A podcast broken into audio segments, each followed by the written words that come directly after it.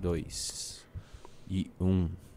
Estamos ao vivo, senhor Renan Santos e Ricardo Almeida, o professor Cabum. Boa noite. Ele quase falou bum à noite. Eu não sabia se ele ia dar risada ou passar mal. que eu vi- Boa noite, meus queridos amigos. Boa noite, Ricardo. A dupla clássica.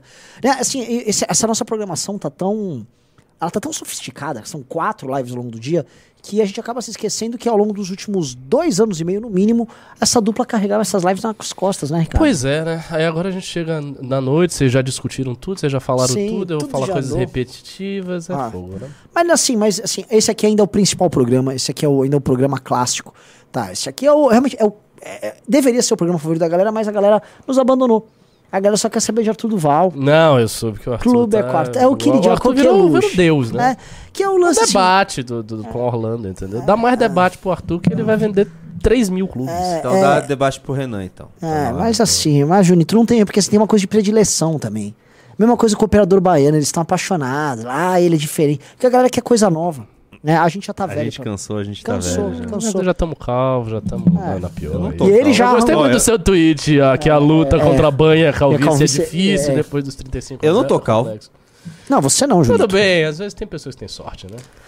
Então vamos lá, galera. Vamos fazer um pequeno editorial aqui. Porque desde que eu terminei a live da tarde, fui me reunir com o Ricardo, fui reunir eh, nos grupos de internos de WhatsApp do MBL para tratar do futuro, mas não um futuro distante, futuro próximo. O que fazer diante de uma blitzkrieg do sistema?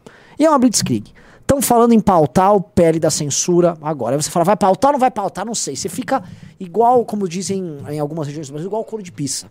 Você vai, volta, não sabe pra onde ir. Né? Coisa 2. E o STF vai pautar pra, pra, pra sair um julgado censurando a galera? Sim ou não? Quando? Dallagnol cai, próximo ao Moro. Que história é essa que já querem adiantar a- o processo do Moro? Parece que os caras querem fazer uma filinha, encaixar um no outro, seguindo a máxima do Maquiavel, quando se for fazer uma coisa, uma maldade, que faça tudo de uma vez só.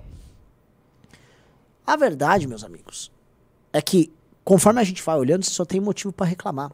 Ontem, o Partido dos Trabalhadores acabou lá com a tal da PPI e reduziu o preço dos combustíveis. A gente nem teve tempo de discutir se isso vai ser bom ou ruim, se isso vai funcionar, se não vai funcionar. Simplesmente já virou notícia passada. As pessoas já estão tratando de outra coisa. E nessa avalanche de coisas ruins, a gente começa a imaginar: ah, possivelmente o que a gente chama de direito, nosso lado, começa a se unificar. As diferenças vão ser colocadas de lado em prol do enfrentamento ao inimigo comum.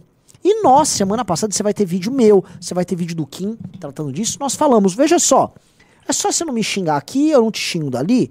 Cada um faz seu trabalho, ninguém precisa tirar fotinho junto, ninguém precisa falar que o outro é lindo. Vamos focar em enfrentar o PT. Porque nós temos um inimigo comum. Mas não. Hoje, quando a gente enxerga o resultado, vamos dizer, a rebordosa aí da queda do Deltan Dallagnol, a gente percebe bolsonaristas comemorando, mormente o Kim Paim, né, que vamos dizer, ele vocifera o que pensa Carluxo e a família. A gente vê outros tantos fingindo a solidariedade, solidariedade do like. Qual é a solidariedade do like? Ninguém se mobiliza, ninguém trata de nada. Até pergunto novamente: alguém chegou a falar com os três ministros do Supremo indicados pelo Bolsonaro? Algum bolsonarista marcou uma audiência com eles para conversar? Poxa, como é que está o seu posicionamento sobre a lei da ficha limpa? Até porque esse julgado que teve do Dallagnol vai afetar todos os outros deputados, senadores, prefeitos, governadores, todo mundo, tá? É um julgado que muda tudo, a regra do jogo foi alterada. Alguém deles se mobilizou para isso? Não. Mas aí eles aparecem atrás do Dallagnol numa coletiva de imprensa co- convocada pelo Podemos, que é o partido do Dallagnol, para aparecer, que eles têm que aparecer na foto, mostrar que eles são solidários. Obtém um like, puxa o que precisa puxar e depois descarta o cara. Até porque o Dallagnol é um cara, como dizem ali eh, eles, que faz parte da, da galera traíra, né? Kim Paim praticamente colocou nesses termos. A galera que traiu o nosso eterno presidente Bolsonaro, nosso guerreiro patriótico. Então, Kim Paim organiza uma mobilização para atacar o MBL. Danilo Gentili, que simplesmente está trabalhando quieto na dele, está sendo alvo de uma, de uma organização ali, de um ataque orquestrado por Kim Paim e companhia. Leandro Ruches, etc., entram na parada. Rodrigo Constantino entra na parada. Nicolas Ferreira, que, vamos dizer assim, entre um, um tweet dando uns berrinhos e outro, simplesmente jogou a culpa nos isentões e mudou de assunto. E o nosso campo vai perdendo. Ele vai perdendo paulatinamente. Todo mundo perguntando: manifestação, não tem manifestação? E aí eu pergunto: manifestação para qual tema? Tá tudo encavalado. Alguns são, ah, manifestação pro Dallagnol, tem o próximo Leão Moura, estão falando que o Kim vai cair logo depois. Beleza. E a censura que tá aí em cima? E ninguém tá falando do arcabouço fiscal. E o arcabouço fiscal do Haddad? Que vira uma licença pro PT gastar do jeito que quiser, acabar com a nossa moeda e nos encaminhar para uma argentinização rapidíssima. Qual o tema? Tudo poderia ser discutido se houvesse adultos na sala. Se houvesse gente disposta, não, vamos enfrentar o PT? Não, vamos, vamos tentar evitar que o Brasil vire essa caca? Mas a real, meu amigo, é que tem muita, muito pouca gente preocupada em tornar o ambiente da oposição melhor, a oposição mais organizada e, eventualmente, manifestações mais efetivas. O que tem é só vagabundo atrás de like, desqualificado atrás da manutenção do próprio cargo e fanáticos, infelizmente, atrás do rabo de saia do senhor Jair Bolsonaro. É isso que se tornou oposição. Oposição que vai ser humilhada, como eu disse. Eu vou até combinar conversar com o Ricardo. assim, Vai ser humilhada na CPMI do dia 8, tá? É vergonhosa a escalação. A escalação que foi colocada lá uma das coisas mais pavorosas que a gente poderia ver, tá? E aí, nesse inter, nesse sentimento de impotência que o bolsonarismo se vê, porque o líder fraco está desaparecido, resta a eles apenas jogar a culpa em alguém. E a culpa agora não é mais nem do Alexandre de Moraes, nem das esquerdas. A culpa é, obviamente, nossa. Então é isso, galera. Muito obrigado. Agora iniciamos os trabalhos. Olá, Ricardão. Olá, olá, olá. E aí, se sente culpado aí pela, pela queda do Lanhol? É, profundamente. Eu acho que realmente eu tive uma responsabilidade central nisso. falando, falando sério sobre o que você disse aí da, da unificação. Sabe quando é que vai ter unificação da direita, meus senhores? Quando o bolsonarismo for destruído até a última ruína. É aí que pode haver alguma unificação da direita. E é isso mesmo que eu tô falando. E eu vou dizer por quê. Quando a gente fazia as manifestações de 2015 e 2016, desde o princípio, desde o princípio das manifestações, desde o princípio das manifestações, Olavetes, proto-bolsonaristas, porque na época o bolsonarismo não era tão grande assim, mas essa turma que virou bolsonarista, que se elegeu em 2016, que se elegeu em 2018 e que está aí com o Bolsonaro até hoje, o que, que essas pessoas fizeram quando a gente estava na nossa primeira grande luta contra o PT? Porque essa é a segunda grande luta. O PT estava lá, houve Bolsonaro e o PT voltou. Eles já eram divisivos. Eles usaram o trabalho que o MBL fazia contra o PT justamente como pretexto para nos atacar. Então, enquanto o MBL estava organizando manifestação, estava se matando, os coordenadores de todo o país estavam lá fazendo um monte de coisa, o que, que esses caras faziam? Eles não faziam nada.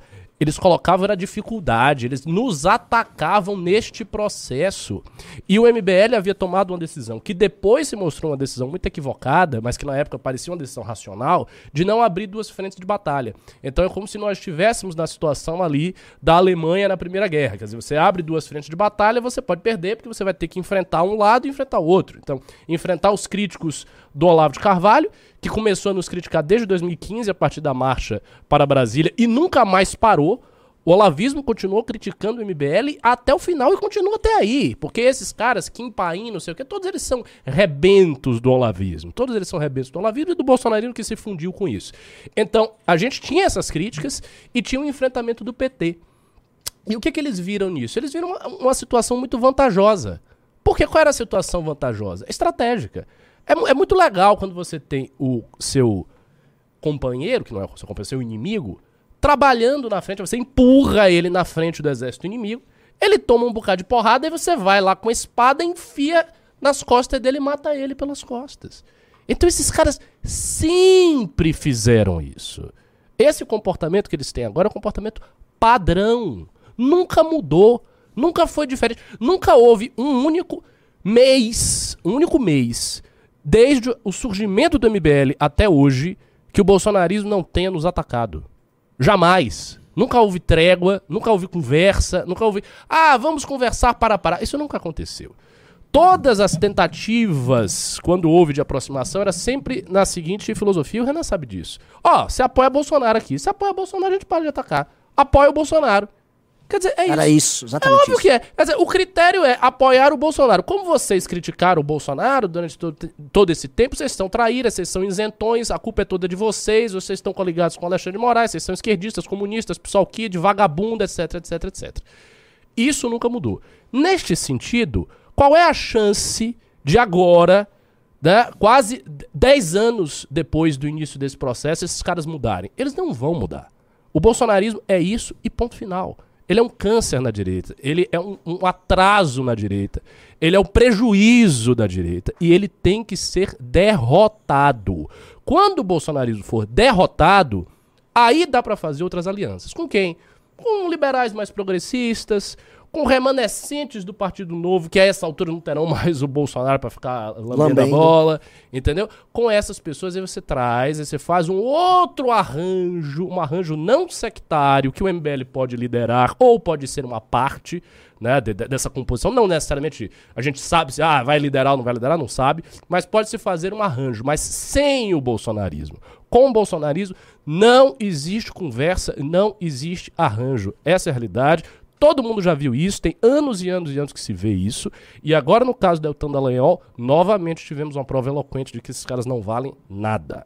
Maravilhoso. Ô, e quer só- começar só com uma gente que não vale nada? Só- Antes de começar com gente que não vale nada, Renan, eu falei exatamente essas palavras do Ricardo na live da tarde. E Uhum. o pessoal do chat ficou bravo comigo, porque o, não, porque o Ricardo Almeida falou que É isso nunca verdade, vai o acontecer. Ricardo foi lá e Eu falei essas palavras, eu falei que o Bolsonaro é um câncer e tem, tem- tem que ser destruído. Eu- o pessoal tá bravo comigo, não, porque o Ricardo Almeida falou que não. E aí o Ricardo assim? concordou. Não, não, não, não, não. Eu, eu concordei sim, porque assim. Eu, assim, eu gostaria, no mundo ideal, que houvesse realmente possibilidade de você ter alguma união, porque de fato, você. É é óbvio. Pô, você tem um inimigo comum, que é o PT. Não tem por que a direita ficar se matando, porque o inimigo é o PT. Só que o problema é o seguinte, eu pensei nisso comigo quando eu vi a repercussão do caso da Lanhol, eu fiquei refletindo.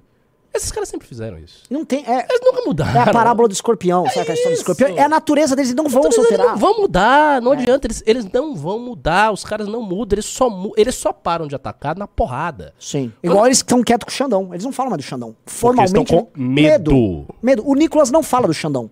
A Carla Zambelli não fala do Xandão. Medo. É Então, isso. assim, os caras entendem a linguagem da força e do medo. Por isso que o Bolsonaro usa a linguagem da força e do medo contra os, os próprios caras dele. Sim. Então o que, que faz o Bolsonaro?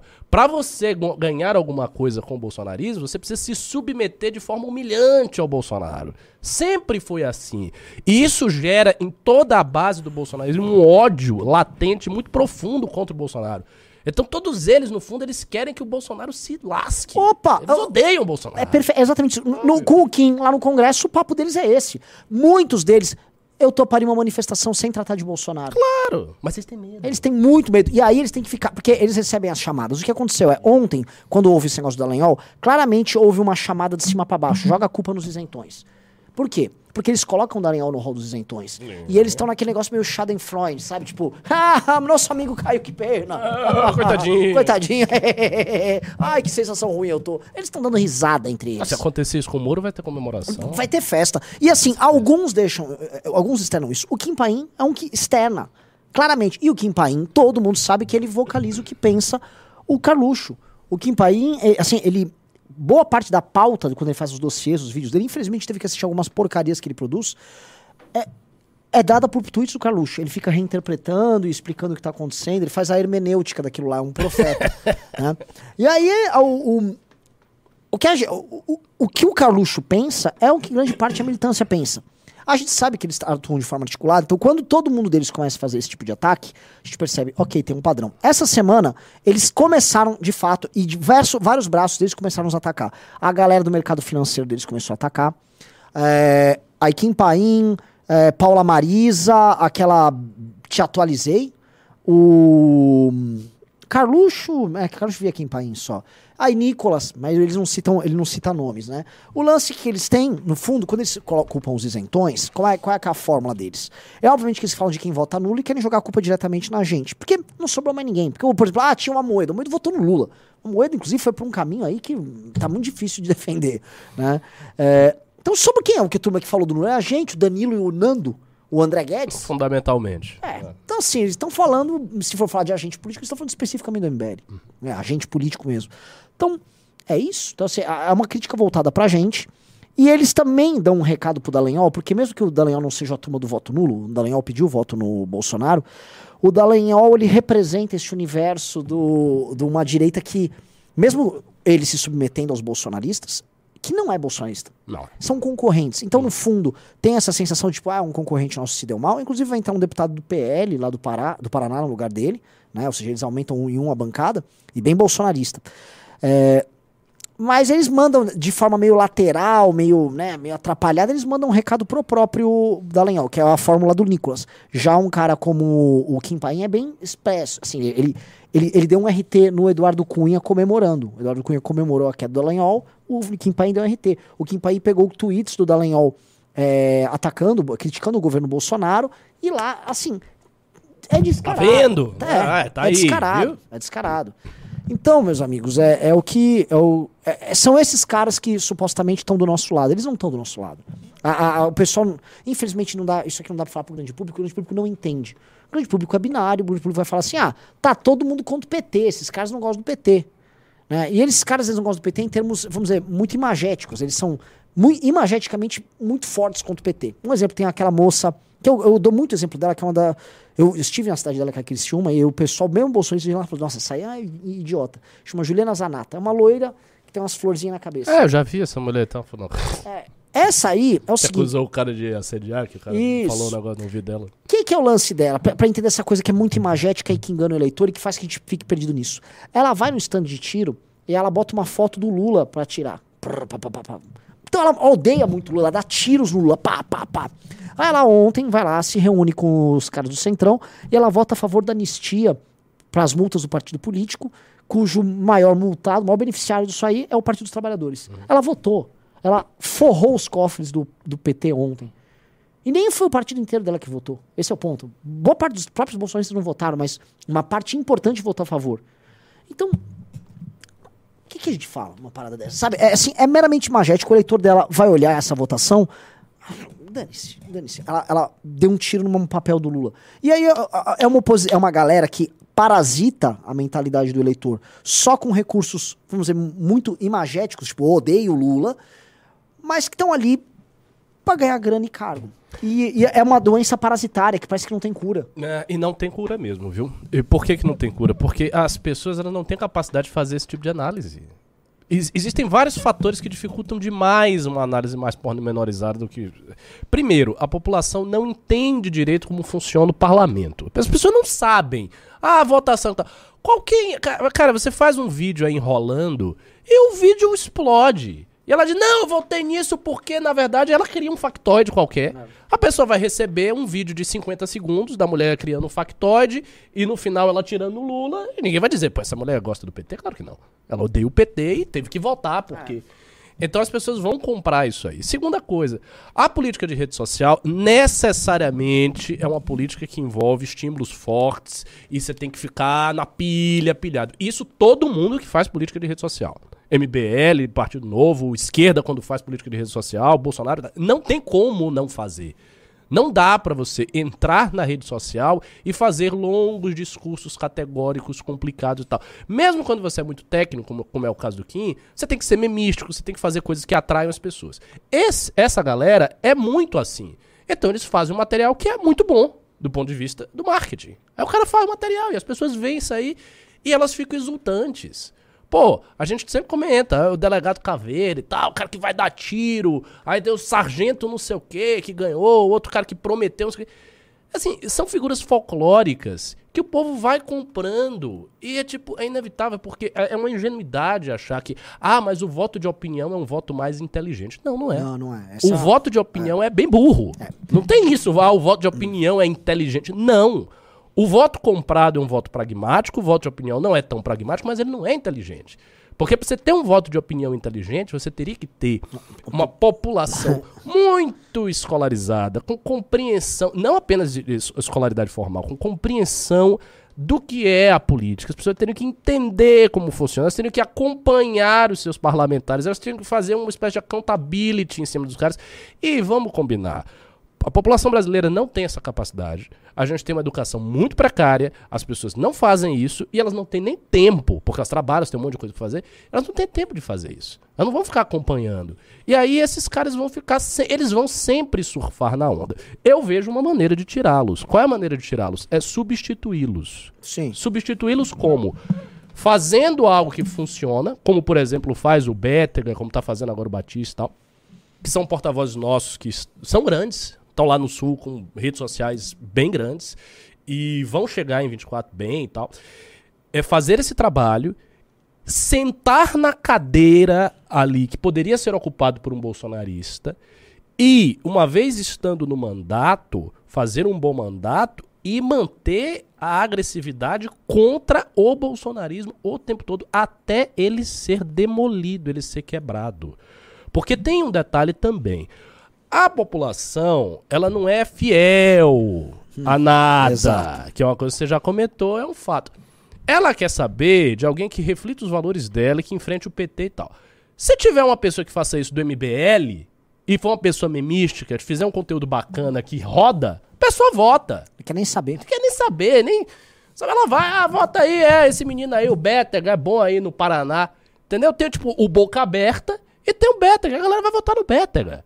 Não vai ter essa restrição. Então a gente tem que tirar essas pessoas por meio da substituição. É en- enfiar as pessoas nossas no lugar e não deixar que os caras se elejam. É ver o bolsonarista batendo, sei lá, 30 mil votos e ver o nosso cara batendo 50 mil votos. Aí o nosso cara entra e o bolsonarista fica de fora. Se você fizer isso de, de maneira sistemática, você vai tirando essas pessoas desse jeito, por via eleitoral. E outro ponto que é bem interessante, você pega os caras que ah, atravessam a curva do carisma e entram na curva alternativa de poder, que interessa demais para esse eleitor. É o caso do Tarcísio. O Tarcísio não tem um canal de YouTube. O Tarcísio não produz conteúdo para rede social. Nada. Ele não faz comunicação direta com o eleitor, ele não faz nada. Ele faz pequenas aparições, ah, ele dá umas marteladas lá, ele tinha virado o o símbolo dele. Mas, como ele, suge- ele, ele- sugere um conservadorismo, que não é real, ele não é um conservador. Tarcísio é um cara que. Não, ele é um burocrata. Ele tá acoplado aos conservadores, Sim. então ele e vai. ele diz que ele é leal ao Bolsonaro. Isto é o suficiente para o eleitor do Bolsonaro preferir votar nele do que no Bolsonaro.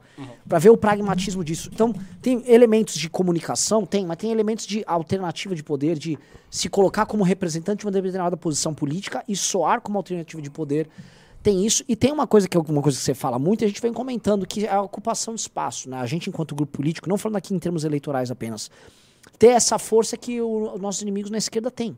Né? Você tem o professor universitário, você tem o cara dentro do judiciário, você tem o cara dentro da imprensa, você tem a ocupação de espaços em instâncias de poder das mais diversas, de naturezas muito distintas, com personalidades muito diferentes, que trabalham num todo articulado que o- a população nem sequer consegue ver. E aí, boa parte dos inimigos se sentem passivos diante disso. É uma força que eles não conseguem enxergar, mas que pressiona eles e que oprime eles. Que é o que a esquerda faz com os adversários deles.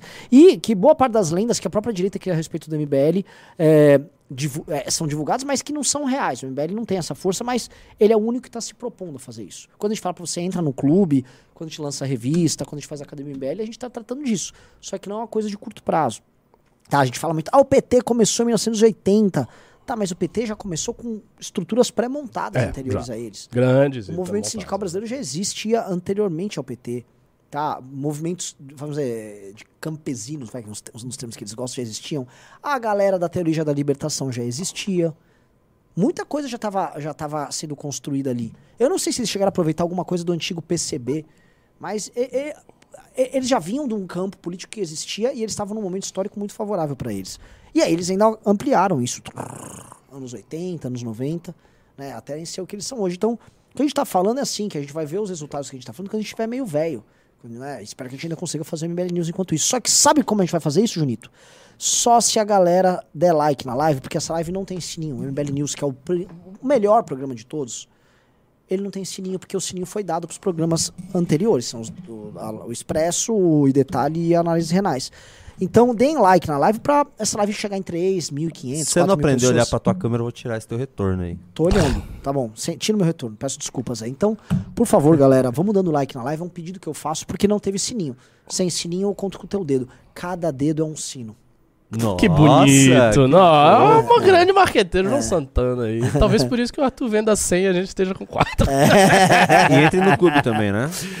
É, Tem uma coisa que você falou que eu queria comentar, porque eu até comentei no meu Instagram. Aliás, me sigam aí no Instagram, que eu estou usando essa rede social finalmente. Mal, mas estou começando a usar. É Ricardo Almeida MBL. Eu quero que você entre no Instagram. Se você puder, bota até aí meu Instagram depois em algum lugar, que eu quero que a galera siga. Mas um negócio que eu queria comentar, que é o seguinte. É, quando a gente olha os, os grandes operadores da política, que não são de esquerda, porque a esquerda tem uma base que ela transcende o jogo, você sabe disso, e o público, né? É, que transcende o jogo da política institucional, do cargo e tal. Os caras têm intelectuais, eles têm sindicais, eles têm coisas que vão para além disso aí. Um cara como o Kassab, um cara como o Renan Calheiros, família Barbalho, família ACM, é, família Magalhães, eles não têm isso. Eles não têm, em primeiro lugar, eles não têm os intelectuais. Intelectual pra esse pessoal é, né, bota aí um velho aí fazendo É, qualquer exato. coisa na fundação do partido, que eu pego aí metade do dinheiro, boto no meu bolso, e a outra metade eu dou aí pra um velho que escreve alguma coisa que eu não vou ler, e que ninguém se interessa, e vou fazer aquelas coisas chatas, e vai vir um monte de vereador do interior que vai dormir. Enfim, eles não ligam pra isso, a esquerda liga pra isso. Só que eles têm uma coisa que eles ligam demais, porque é onde vem o voto e onde vem o poder deles. Eles ligam, minha gente, para cargos, indicações, espaço na máquina, estrutura profunda. Eu fiz esse comentário no meu Insta. O Renan Calheiros, naquela época, peitou o STF Sim. sozinho. O Renan não era um movimento nem nada. O Renan é o Renan. O Renan Calheiros. Ele peitou. E ele é um cara. E venceu. Venceu. E é um cara que tem processo em cima das costas dele gravíssimos. De corrupção. Tem vários. tá? É um cara profundamente encalacrado. Aí eu olho o Renan Calheiros, eu vejo ele peitando o STF, vejo ele vencendo. E vejo ele aí. Atuando. O cara tá, a- tá seguindo a vida política dele. Entendeu? O que, o que aconteceu com o Deltan? O que, que aconteceu com o Arthur? Por exemplo, o que, que o Arthur fez na Lesp? Nada! O Arthur gravou um áudio para um grupo que vazou sobre um negócio que nem era do Brasil, Sim. falando de mulher no outro país. Ou seja, ele não fez nada. Nada. Nada. E, no entanto, ele foi caçado por unanimidade. E arrancaram os direitos políticos dele por oito anos. E ele está agora numa situação difícil, humilhante, que é tentar conseguir os direitos de voto tal. Mas o que, que isso significa? Isso significa que a força política do Arthur Duval, força política, não voto, não importância, não peso simbólico, não discurso, nada, nem a competência, nem nada disso. Mas a força política dele é muito pequena. E a nossa força política é muito pequena. Quando a gente compara essa força política com a força política de um Renan Calheiros, a diferença, a discrepância é absurda. Mas de onde vem essa diferença? É a pergunta. De onde vem essa diferença? É, é- é do nada? Não, não é do nada. É porque se você vai conversar com o Renan Calheiros, ele tem indicações em órgãos cuja existência você nem sabe. Você tá entendendo? Tem órgãos cuja existência a gente não sabe. A máquina pública eh, brasileira é um negócio de uma complexidade. Meu irmão, tem órgãos assim que, que, que a gente nem sabe que existe, que mantém coisas setoriais na cidade que empregam 700 pessoas.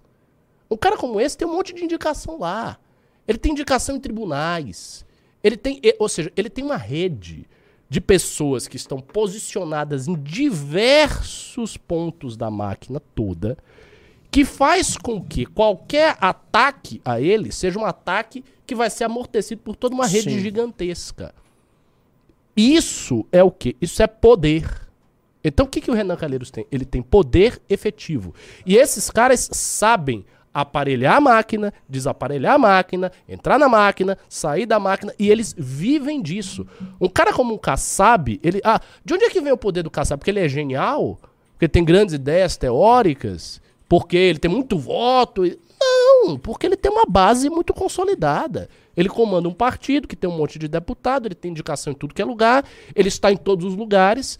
Então, um cara desse, ele se torna muito entranhado na máquina pública. Aí é difícil você arrancar.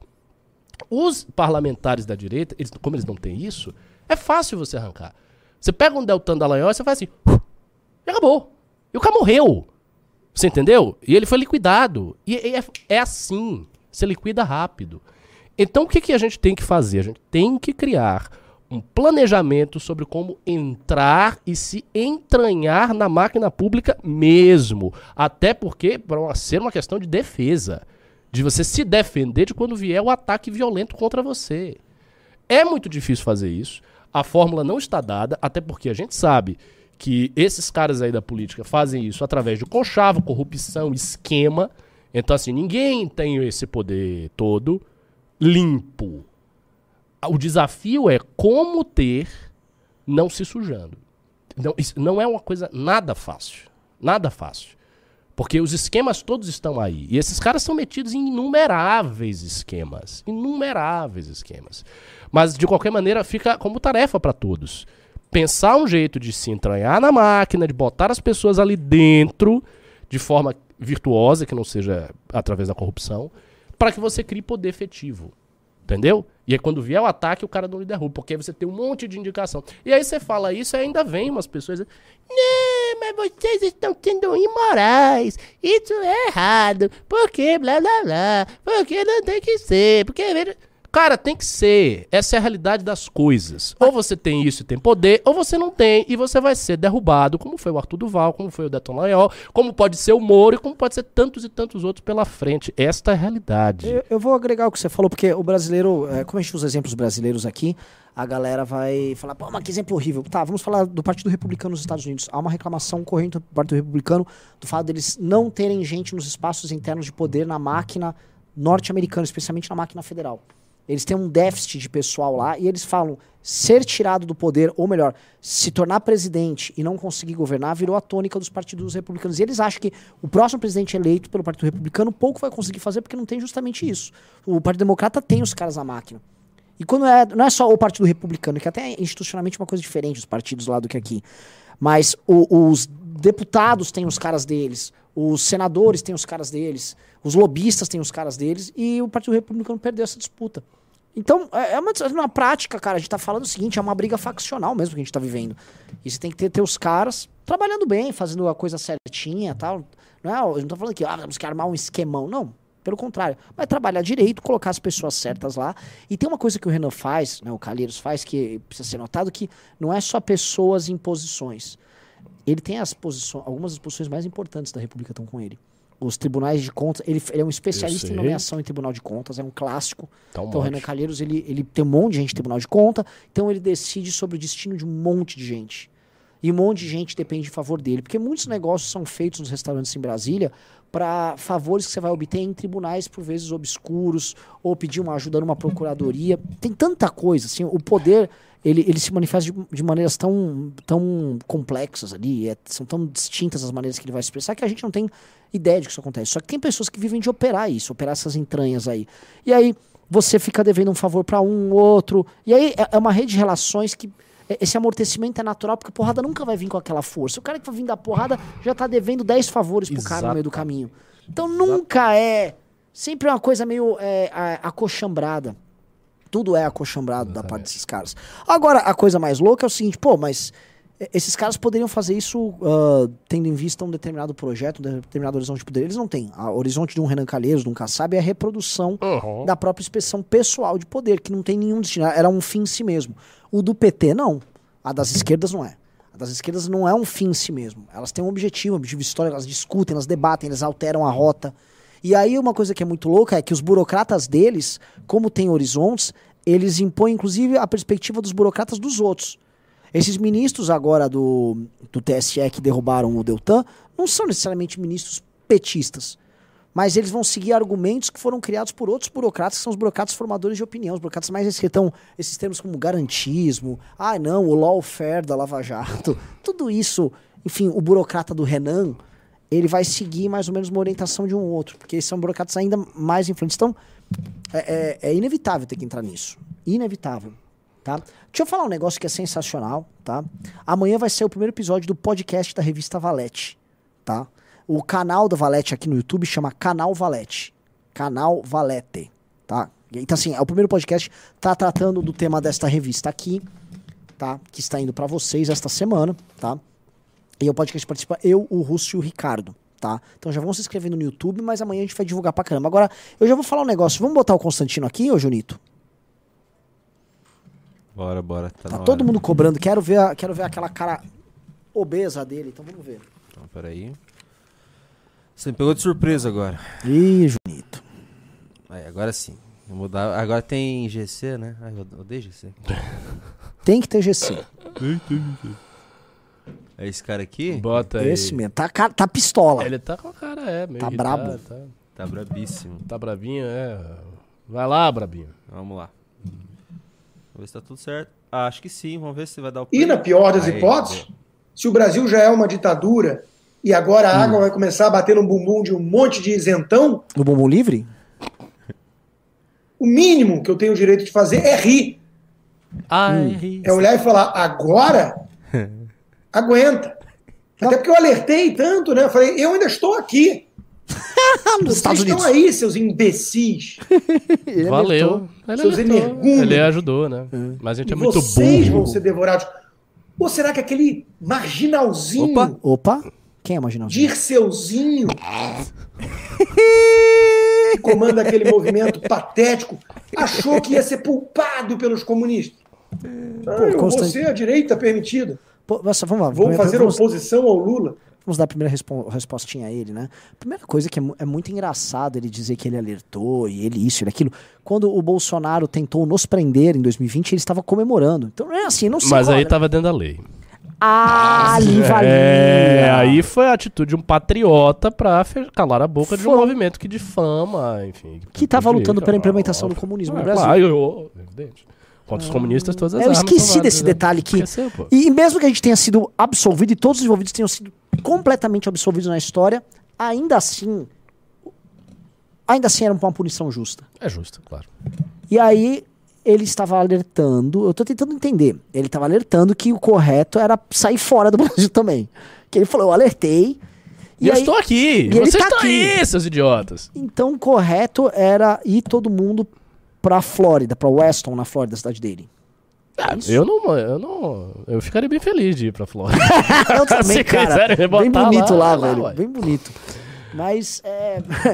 Mas, é, enfim, ele... Então tem um pouco, assim, é, por, por trás de tanto ódio dele e tal, tem um pouco de apreço, uma certa preocupação conosco, não tem?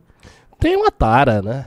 Ele é tarado, pelo menos. É, esse, é. esse cara tem uma tara quase sexual. Em, em você, inclusive. Eu É, acho que você deveria tomar cuidado se você encontrá-lo pessoalmente alguma vez, que ele pode tentar lhe agarrar. Porque toda vez que o Constantino abre a boca pra falar de alguma coisa que envolve MBL, ele bota o Renan no meio. Hum. O de Disseuzinho, aquele vagabundo, aquele marginalzinho, da da da da da da da família San... É sempre isso. O, ca... o cara é obcecado com o Renan, ele tem uma obsessão.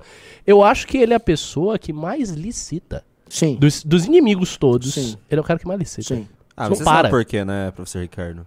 Eu sei. Você sabe a história, né? Eu sei a história. A história é que o Renan deu uma apagação moral é... correta É. para o Constantino na época que ele ainda era amigo. Amigo. Mas é aquele negócio, amizade da direita. Ele né? Eu sou seu amigo, mas se criticam você, te esculhamba, eu não faço nada. O Rodrigo né, Constantino basicamente fez um juramento que ia destruir o MBL Sim.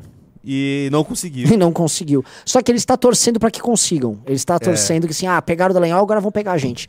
E eu vou dar risada, ele falou que vai rir. Ele vai rir. Ele Ele, então, vai ele rir. já riu e deu errado, porque o- depois quem se ferrou foi ele. Né? E aí ele tá aguardando o momento que a gente vai se ferrar. Fique tranquilo, Constantino. Provavelmente a gente vai se ferrar em algum momento e você vai rir. Fique tranquilo. Em algum momento. Vamos lá? Aí. Depois que eliminarem os bolsonaristas Destruição EAD. e os caras que são direita de verdade, como o Constantino, Ah, agora sim. é o meu movimento, Ah, Ele não é um deixa eu vibrar aqui com o Pitbull dilacerando o Constantino, achando que vai ser poupado, né? Ai, cara, isso tá muito bom. Pitbull de Pitbull lacer. dilacerando. É um, é um pitbull Brutal. voraz, né? Comer esse corpinho gordo aí.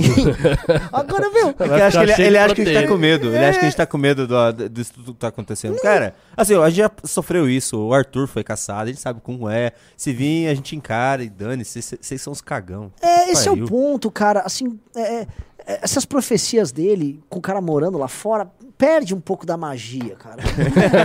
não tem aquela. Ah, ele não é, sabe, o velho do restelo, do lá. Ele não é também um cara que, tipo, eu vi o inferno, estou Mas, aqui para mas ele falar. disse que tá fazendo a revolução de fora. É. Porque revoluções são feitas de fora do país. Que já era uma conversa fiada que o Olavo É, metia naquela é, é, é verdade. Ele tava lá nos Estados Unidos. Não, porque, veja bem, revoluções são feitas fora do país. Só que tem uma diferença, né, Constantino? Que você tem uma inveja absurda do Olavo de Carvalho. A diferença é que o Olavo efetivamente foi o guru de um movimento político grande que botou o Bolsonaro no poder. Você não, você é só o capacho. É. Você entendeu a diferença? O cara que você inveja, que é o Olavo, você inveja muito. Porque ele te humilhou várias vezes, depois você tem que ficar lambendo o pé dele. Uma coisa muito feia pra você. O cara que você inveja, o Olavo, foi guru do governo Bolsonaro. Isso aconteceu. Você nunca foi guru do governo Bolsonaro. Quando o Bolsonaro ganhou, eu me lembro disso. Quando o Bolsonaro ganhou, Ah, o é Constantino comemorou. Nós estamos no poder! Estamos no poder! Aí chegou, acho que o Eduardo Bolsonaro. o- o Carluxo. Carlos, o Carluxo. O Carluxo chegou. Nós o quê, cara? Para. Tipo, é. que nós é esse? Não tem nós nenhum, não. Vamos com calma aí, Constantino. Não tem nada disso. Vamos com calma. É. Ninguém nunca respeitou o Constantino e nunca. E o Constantino nunca teve, nunca vai ter a posição de ser guru de movimento político nenhum. Ele é simplesmente um cara que tá aí nos Estados Unidos, fica dando palpite, que teve alguma relevância no passado, pequena, porque também não escreve essas coisas todas, mas que era um cara de cultura e tal. E que está há muito tempo na decadência da sua carreira. Então, cara, você é uma vergonha, você tá envergonhando a sua própria carreira. Você deveria parar com isso. Mas não vai parar, não, né? Infelizmente. É, chegou, é um caminho sem volta. É um caminho sem um volta. amigo dele falou isso. Um amigo dele falou. Bom, Bom, Cara, pelo só- menos você quer abstrair, fugir um pouquinho, nem Fugir um temporariamente pouquinho do Brasil. gosta. Ah, deve fazer Ah, propaganda. áreas ouvir. mais Ah, livres. quero ouvir. É, claro, ele- ele- aproveitar enquanto pode. Ele tá vendendo. Daqui a pouco vai Ah, começar Não, a eu não acredito. de Eu não acredito isso coiote, discurso de venda. Acontece em todo o regime, tirando Ele vai vender alguma coisa? toda ditadura. Ele tá vendendo até piscina, é, coisa pra limpeza de piscina, cara. Agora vocês acham que eu sou Hã? paranoico? Lá em Miami. Ou começou a cair a ficha? Não, eu, não, eu tô chegando, entendendo onde ele vai Então, chegar. se vocês querem pelo menos respirar Hum. e se divertir um pouquinho e abstrair ao lado do Pateta, não o Dirceuzinho, Quem é o o Pateta? personagem da Disney, Hã? eu recomendo My Meu Deus. Vacation Homes and Tours. Tem o QR Code aí, tem o número do WhatsApp e tem o site. Você fala com a Denise, ela, ela tem várias casas Fim. no portfólio para você se hospedar, alugar e você pode também investir, No Nessas Pateta. casas. comprar uma casa, colocar sob a administração dela, uma empresa com mais de 20 anos de Junito, experiência nisso. Junito, Junito, Junito, Junito, Junito, uma calma. Ah. Que horas foi essa live?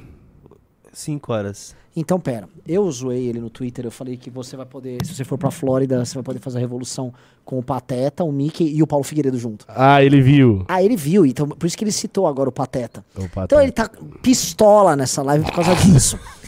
E agora, agora eu tô, tô, tô captando aqui. Então, aquele discurso de você ir pra fora fazer a revolução de fora é um discurso de venda pra você contactar a Denise do My Home, não sei o quê. Porque ele tá vendendo coisa. O cara.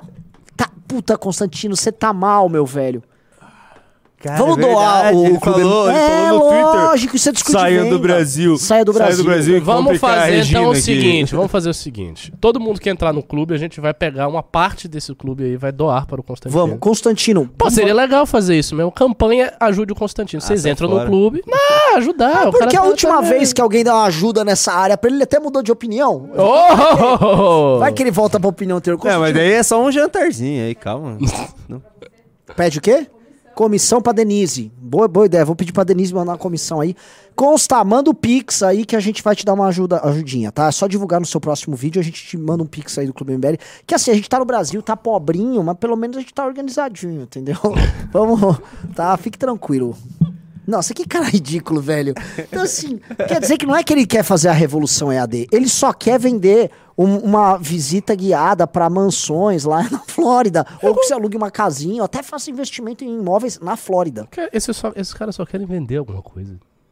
Eu, eu, tava te comentando, não sei se chegou a são todos vendedores. A gente também é vendedor, mas pelo menos a gente faz alguma coisa com esse dinheiro mas que é tem- não, outro. A gente é, cria é, academia, a lógico. gente faz militância, a gente faz ato. Os caras não fazem nada, Nós eles só somos vendem. uma ONG, todo o Eles dinheiro do nosso- vendem, É. ficam com dinheiro no bolso e, faz fica- revolução! Vai aí, patriota! Mas você sabe que Aí assim, o né, patriota é preso. eu tava vendo, o, Ricardo, isso é um po- ponto bem legal. Alguns caras que foram atacar a gente, bolsonistas extremistas, assim. Hum. Eu até mandei no grupo da Nacional. E aí a- os bolsonaristas deles vão lá, ô, mas calma aí. Assim, por mais que eu não goste do MBL, o MBL tá trabalhando lá. Eu sei que eles estão se organizando. Os caras estão vendo a gente organizando. Óbvio. Os caras ficam lá, eles veem um congresso nosso em qualquer cidade. Não tem ninguém aí. Tem sim, tem bastante gente. Todos os eventos estão lotados. Lógico. Sabe, não adianta o cara falar que um congresso que é pago lotado ao redor do Brasil, que não leva nenhum convidado para além dos membros Sem do falar do MBL, Nacional, que é gigantesco. que é maior do que qualquer outro evento na direita brasileira e cobrando 300 reais. A gente cobra 300 reais o ingresso e é maior do que CIPEC com atração internacional, dinheiro do PL.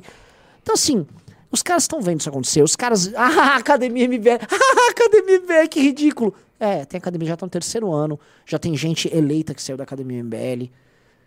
Ah, ah, não, eles têm o clube lá. Eles tão, é, tem, tem. A gente já bateu outro dia 5 mil, estamos indo pra 6 mil pessoas já no clube pagantes. Ah, uma revista impressa. Ai, que ridículo. Ah, e enquanto isso, o que, que eles oferecem? Eles não têm uma organização. Não é um- uma instituição pra fazer isso. Então os caras pegam e. Ah, sei lá, tem o curso do Paulo Figueiredo, tem o curso da Ana Paula do vôlei, tem o curso do Rodrigo Constantino, tem o curso do Nicolas. Tem do Bernardo Kister. Tem o do Bernardo Kister, tem o do Eduardo Bolsonaro. E, enfim, todo mundo ficou olhando ali. Ah, entendi. Acabou a revolução. otário, né, velho?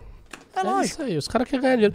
Por isso, eu, eu, eu não, assim, eu, eu não desgosto de toda essa tendência da direita e da esquerda, da esque- esquerda comunista aí, que tem burnout, porque tá fazendo live no YouTube e tal.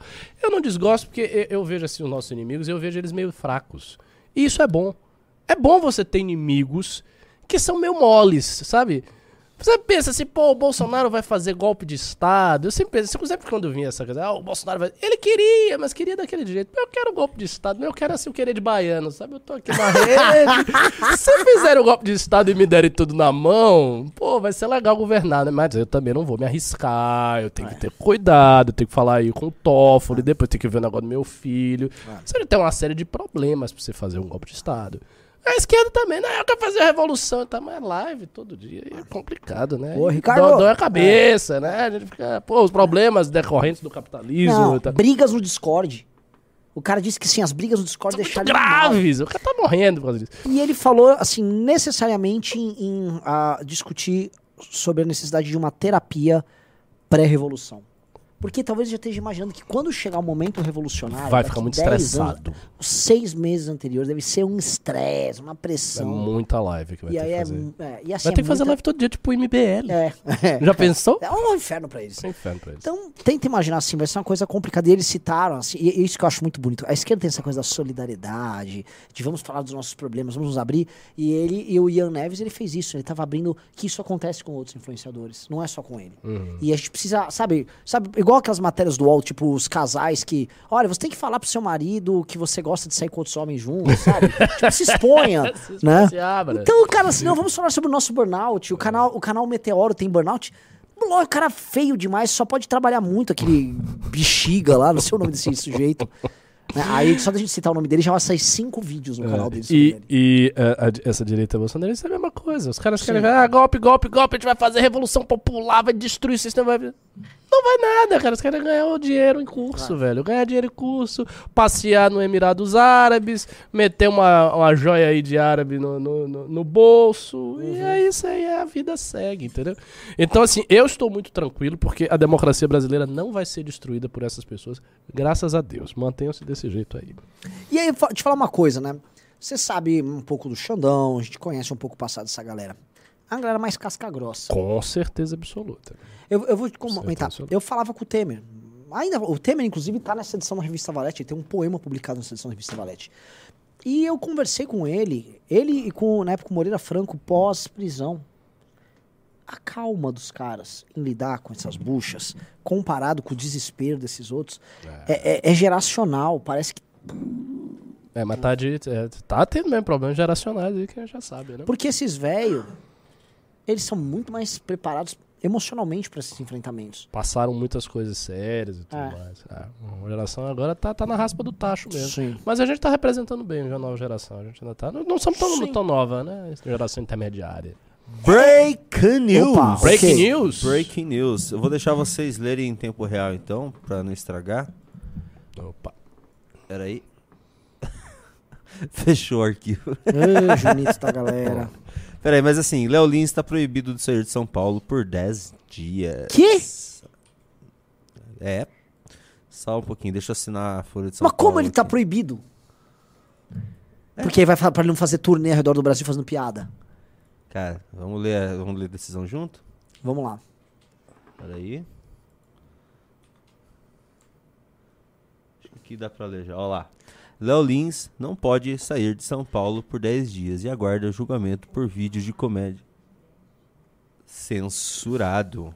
Ah, por mais de 10 dias. Ou seja, ele não pode viajar pra fora de São Paulo por mais de... Mas por quê? O humorista teve que apagar o show perturbador em seu canal do YouTube. Mas te- vamos ler a matéria. Não, deixa eu aumentar aqui pra você ler melhor. Peraí, O humorista- Tá muito pequeno pro pessoal de casa ver. Deixa eu colocar maior. Ah, agora eles conseguem ver. O humorista Léo Lins não pode sair da cidade de São Paulo sem autorização judicial. Essa é outra determinação do Tribunal de Justiça de São Paulo após decisão em que seu especial de comédia perturbador fosse retirado do canal de YouTube nesta terça-feira. Além disso, ele terá, de- terá que apresentar-se às autoridades Nossa. para prestar esclarecimentos sobre suas atividades uma vez por mês. Já adianto aqui o que eu faço. Escrevo piadas, vou na academia, assisto filmes e séries e cuido dos meus gatos. Preciso ir lá reportar esses atos que beiram o terrorismo, disse Léo Lins, que considera a censura a decisão da justiça. O show não violou nenhuma norma do YouTube, estava inclusive monetizado. O Ministério Público que fez o pedido passou por cima da plataforma e considerou o show como um ato criminoso. Após a terminação, ele adianta que irá esperar o julgamento e que espera não ser preso. Mas caso seja, com a superlotação das cadeias, meu show vai continuar lotado. a propósito, isso foi uma piada, disse Léo. Nossa. Utilizei um caso hipotético e uma figura de linguagem para isso. Estou explicando para não acharem que foi um crime de ódio. E como fiz a piada comigo, eu sou um homem branco hétero, creio que não tem problema, pois é um dos únicos temas permitidos segundo o processo. Mas esse cara é brilhante, esse cara é brilhante. cara. Questionada pelo F5 sobre o futuro do processo, a assessoria do humorista disse que ele aguardará o julgamento. O advogado do artista aponta que se trata de uma medida cautelar. Ainda não tem processo criminal. A defesa vê as medidas como censura e já está preparando as medidas cabíveis junto ao Tribunal de Justiça do Estado de São Paulo, informou o representante de Léo Lins. Absurdo total. Cara, eu nunca vi uma parada dessas. Se prepare para ver muitas aí no seu futuro, viu? Cara, é que assim, isso aqui é. É que é, é cômico até. É uma decisão. Por que, por que, que ele precisa se apresentar para passar um relatório do que ele tá fazendo? Todo mês. Imagine. O cara vai ter que ir lá passar um relatório todo mês do que ele tá fazendo. Eu fiz tais piadas, esse era o meu sketch. Mas me explica essa pode- piada aqui. Você consegue explicar essa? O que, que é isso? Isso, é- isso- é uma coisa kafkiana. É distópico isso aí. É. É bizarro, é bizarro. Agora sim, eu, eu vejo esse avançar desse, dessa agenda aí de restrição a- ao humor e à linguagem, na verdade. Só vejo isso au- aumentando. Não, não vi retrocesso nenhum disso aí. Me parece que isso vai aumentar cada vez mais. Sabe o que que tá surgindo no mundo? Uma nova sacralidade, né? Sim. É como se esses caras estivessem blasfemando quando ele faz uma piada contra, que não é nem contra, uma piada cujo objeto é um grupo minoritário, um grupo que é protegido e tal. É como se ele estivesse fazendo uma piada contra Jesus Cristo na Idade Média. É isso, é uma nova sacralidade baseada no politicamente correto. Coisa bizarríssima. E, novamente, é difícil de enfrentar essas coisas porque, embora a gente exponha o, o absurdo e coisa e tal, a máquina que faz isso aí tá infestada desses caras. Então tem um monte de procurador que tem essa cabeça, tem um monte de juiz que tem essa cabeça, tem um monte de gente no judiciário que quer implementar essas coisas. E acha que vai ficar caçando humoristas pra usá-los como se fosse, digamos assim, um. Não é um bode expiatório, usá-los como se fosse um exemplo. Sabe quando antigamente você tinha as execuções públicas e tal? Isso é algo análogo. É uma execução da persona do humorista, a execução da, da, da imagem dele. E as pessoas vão. Assim, elas naturalizaram isso, cara. Em pouco tempo. Em questão de. Lá, 15 anos? 10 anos? É, sabe, foi sabe, não era tempo. assim, foi muito pouco tempo, velho. Eu. Velho, quando eu tinha 12, 13, 14 anos, ninguém falava nestes termos. Isso não existia. Não havia, na minha época de adolescência, nenhuma censura voltada ao humor. Isso, nem, isso não, é, não é que.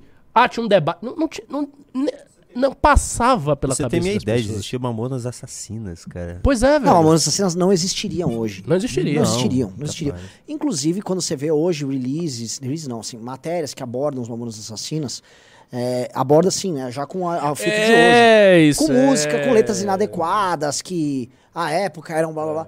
Como se aquela época, os anos aquela 90. época terrível, uma época época terrível. sombria. É, As coisas eram absolutamente normais nos anos 90. é, é bizarro isso. É bizarro, cara. É bizarro. E é isso que, o- que o Ricardo falou, assim, é uma moral. Que tá sendo é uma imposta religião em que está cima de sendo imposta por burocratas. No caso desse esse caso aí, o máximo que eles podem ter ali pra argumentar é essa equiparação bizarra que fazem a injúria racial lá no STF. Uhum. Não há uma- um dispositivo legal pra isso. A, a- só esse julgado aí eles vão fazer uma interpretação extensiva. Tipo, eu preciso evitar que ele cometa crimes que eu possa equiparar a injúria racial porque ele tem um show que é politicamente incorreto. Por favor, venha reportar o que você tá fazendo no meio. Isso é muito louco, cara. A hermenêutica jurídica virou uma arma política. É. Hermenêutica jurídica é uma arma política. Alguém deveria fazer um longo estudo para investigar o que é hermenêutica jurídica e como ela foi transformada numa arma política. Porque eles fazem as, as interpretações mais extensivas e isso tudo tá dentro da doutrina do direito, que é uma parafernália de coisas e conceitos e tal. E aí os caras vão estendendo, estendendo, fazendo analogia, uma analogia, uma analogia, uma analogia, daqui a pouco ele chega um negócio lá que não tem nada a ver com o ponto original, que já mudou o tipo penal, o tipo criminal. Absurdo. Mas enfim, a gente tá, a gente tá nessa situação. A situação não é fácil. E eu acho que pra combater isso, cara, a gente vai ter que fazer coisas meio Ron DeSantis, entendeu? Sim. Pensar novas universidades, pensar ah, formação mesmo da carreira das pessoas, vai ter que tanger a carreira das pessoas como se fosse um gado, sabe? A gente tem que ter carreiras ah, como é que eu vou dizer? acompanhadas pelo MBL, sério. Carreiras acompanhadas pelo MBL, botar pessoas em lugares importantes, em pontos chaves, pra tentar desatar isso aí. Senão todos nós, cara, estaremos calados à força. Eu vou, te falar uma, eu vou te falar uma parada, vou abrir aqui uma coisa que é, eu acho que pode começar a acontecer. Aqui não tem um governador, vou usar, desculpa o termo, sacudo pra isso. Mas a coisa virou anomia. Por exemplo, essa- esse julgado do Dallagnol não tem o menor sentido. Essa hermenêutica maluca que você faz essas interpretações é tipo assim, tirado da. Né? É uma insegurança jurídica total. É o STF deliberando. Não, vem aqui o presidente do Google, vem aqui, vou te receber. Não, vai estar citado. Fulano está condenado ali. Não tem mais sentido. Se um governador vira e fala, não vou cumprir isso aqui, Pumião. Não, não vou cumprir. E aí? Vai fazer o quê? Vai mandar o exército aqui? Eles estão abrindo caminho para isso. Hum. O que eu quero chegar é, é que não tem governador que faça. Porque não tem ninguém que é verdadeiramente, vou te falar, que é verdadeiramente radical ou patriótico. É óbvio, esse é o ponto. mas foi aberto o caminho para isso aqui virar uma várzea, que é o que eu acho que vai acontecer. E a várzea está sendo implementada apenas por algumas pessoas e alguns focos de poder que têm a ousadia para fazer isso. Outros, eu acho que em algum momento eles vão surgir. Basta o cara fazer assim, virou balanço de poder aqui. Ora, se eu faço isso, que, que ele pode fazer contra mim? Que é a única regra, assim, a, a única régua que os caras têm. A régua do chão é o seguinte: quem pode, que- quem pode se opor a mim? A briga com o Bolsonaro era: esse cara vai motivar as Forças Armadas a virem me prender ou não? Esse não exatamente, exatamente. Hoje não tem, ele não tem sequer um adversário contra isso. Entendeu? Agora, as coisas estão se encaminhando para algo nessa linha. Para em algum momento surgir um impasse e diante desse impasse algum ente federativo falar dane-se. Dane-se. E isso começar a acontecer. Por quê? Porque perde- não há mais objetividade, não há uma regra comum para todo mundo. A, a regra é completamente arbitrária, a regra é a vontade desses agentes que estão nesse espaço de poder. Portanto, não tem regra. Portanto, é só vontade. Só vontade. Ah, agora o, o STF quer tal coisa. Não, agora o governo quer isso. Não, agora o Ministério. Porque assim, você tem os mini tiranetes. O Ministério Público, que é quem tá fazendo isso. O Ministério Público é, um- é- é- é uma das entidades mais canárias que tem no Brasil. É um macro tiranete, aliás. É. um ti- tira não. É, é aquele que eu tava falando assim, o Ministério Público de São Paulo que tá fazendo as É, coisas, sabe? É, assim, são os tiranetezinhos. Esses caras. Esses caras não podem ter o poder que eles têm. Em lugar nenhum o Ministério Público tem o poder que ele tem aqui no Brasil. E aliás, é uma coisa assim, né? é, o- a galera do Ministério Público tinha poder nenhum antes da, da, da, da Constituição de 88. Aí, não, não, vamos garantir aqui, vamos ter um baita ministério. Aí então, criaram um monstro. Um monstro. Nenhum prefeito consegue governar.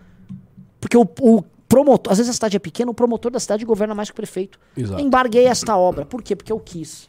E por isso que a gente tem que ter os promotores. É. E quando eu fa... eu vi alguns comentários, poucos até, a maior parte dos comentários me apoiando quando eu fiz aquele discurso ali. Mas algumas pessoas reclamando.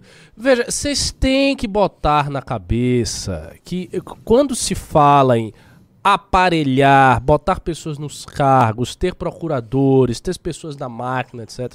Isso é necessário se você quiser operar transformações no sentido dos seus valores, amigão. As pessoas acham o quê? Que o MBL vai ser um milagre? Aí você b- bota lá, ah, quem ganhou a prefeitura? Fulano ganhou o governo. Mude tudo. Como? isso, isso não vai, isso não vai ocorrer. Pra você ter como mudar, você precisa ter força real. Pra você ter força real, você precisa estar no aparato, porque são as pessoas que estão no aparato que elas ou elas folgam as engrenagens ou elas apertam a engrenagem. Se você bota um cara no executivo que se elegeu com todo o aparato embaixo dele hostil a ele, ele está liquidado rápido.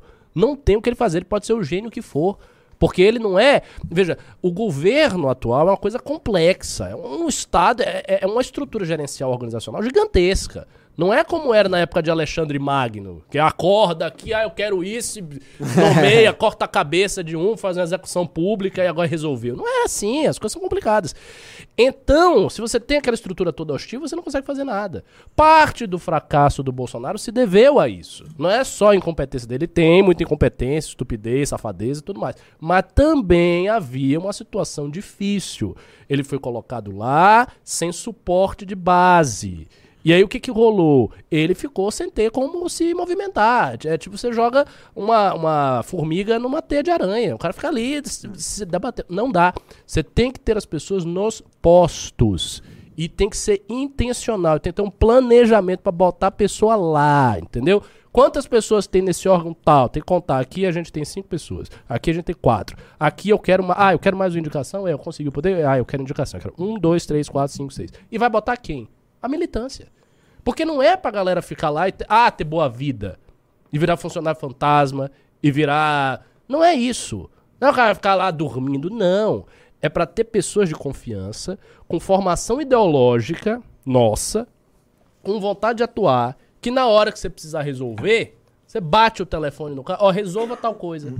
E o cara vai lá tuc, tuc, tuc, tuc, tuc, e faz o negócio acontecer. Fundamental. É, meus amigos. Porque, assim, o que o Ricardo tá falando é basicamente é isso, ou a gente tem que falar, ah, quero fazer mudança profunda, é fazer um golpe de Estado. É, ou É isso, ou dar um golpe, ou é isso ou fazer uso da força. E vamos ser claros, né? O MBL não tem o exército.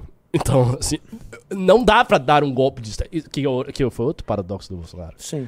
O Bolsonaro. Ah, é o golpe de Estado, sim, mas é os outros dando e aí me dá o poder? Isso não existe. É, tipo, ô, ô, ô militares, organiza aí, faz, bota a tropa aí, bota a tropa em linha aí, pô. Vai pra cima lá daqui do vagabundo, você sabe. Tô, aguarda, tô na guarda aqui no palácio, chegando, bate um rádio aqui, tamo, tá resolvido aí, pô. Cara, isso nunca acontece. Ou, ou, você tem grupos paramilitares, e daí você entra na ilegalidade, você se torna clandestino e você vai enfrentar o poder do Estado, inclusive com a polícia contra você, tentando lhe prender e lhe matar. Ou você tem um apoio real nas forças armadas, e daí você vira um ditador. Geralmente os golpes de Estado que foram dados assim eram de pessoas que eram militares, no fim das contas, que tinham experiência militar, que tinham voltado da guerra e tal. Não, não tendo essas duas opções, também não tem golpe de Estado. Quem, vai dar golpe de Estado é aquela velha hipótese que eu falo, é o general Roberto. Pode realmente surgir um general Roberto que em algum momento bata a mão na mesa e diga, é. tá tudo errado aqui, eu vou resolver isso aqui. Mas no momento que o general Roberto faz isso, você não tem muita, você não tem muita margem para contra o general Roberto. É, é, você vai ter que se adaptar, você tá entendendo? Os caras dizem, não, eu, eu acho que você tem que ir por essa linha aqui. Você vai. É para me apoiar. Ou você apoia ou você vai pra cadeia. E tem uma outra, ou tem uma, uma outra parada aí que eu acho que, enfim, a gente precisa tratar, que envolve essa, essa lógica ali, que a galera da direita já entendeu que dá para eleger um monte de gente. Já dá, legislativo, executivo, dá para ganhar. O problema é que ganha e não governa. Exatamente. Ganha e não governa não faz nada. Eu vou dar um exemplo, eu volto a falar aqui, o Tarcísio parecia um cara decente e tal. Ele não fez nada até agora, vamos falar a verdade.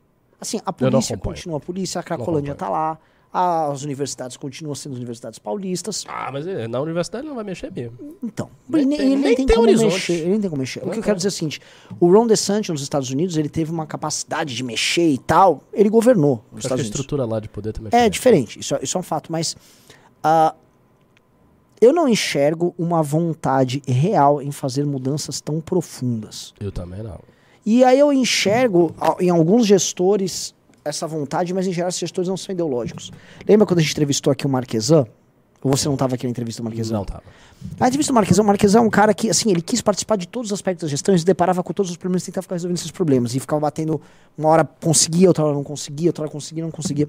Eu não vejo do par da direita essa vontade, tipo, pô, como é que eu resolvo esse problema aqui na educação? Como é que eu substituo o sindicato? Quantos funcionários, é, que cargos comissionados tem que botar para substituir os de carreira? Eu deixo os caras de carreira no canto ali. Porque é assim, você só vai administrar qualquer prefeitura se tiver funcionário comissionado, que os de carreira tudo sindicalizado e vão sabotar a tua, a tua gestão.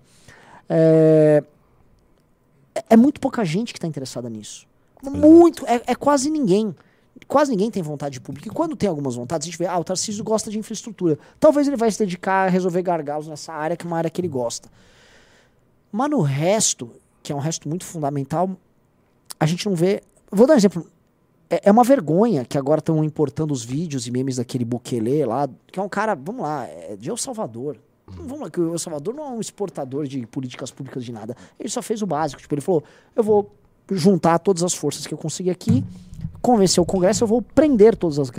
Ele prendeu em um ano 40 mil pessoas. E, prendeu. e aí a popularidade dele explodiu, o número de homicídios caiu para uma taxa bizarra. É bizarro. Eu vi, eu vi o caso. É, números melhores que os Estados Unidos. Pô, era tão difícil assim? Por que será que não tem ninguém, ninguém na direita brasileira interessado numa posição de poder adotar algum tipo de política de segurança pública? Que eu vou falar, esses caras vão chegar em última instância, até pra gente poder ir pros pimbas. Esse cara vai chegar em última instância naquele impasse que eu falei.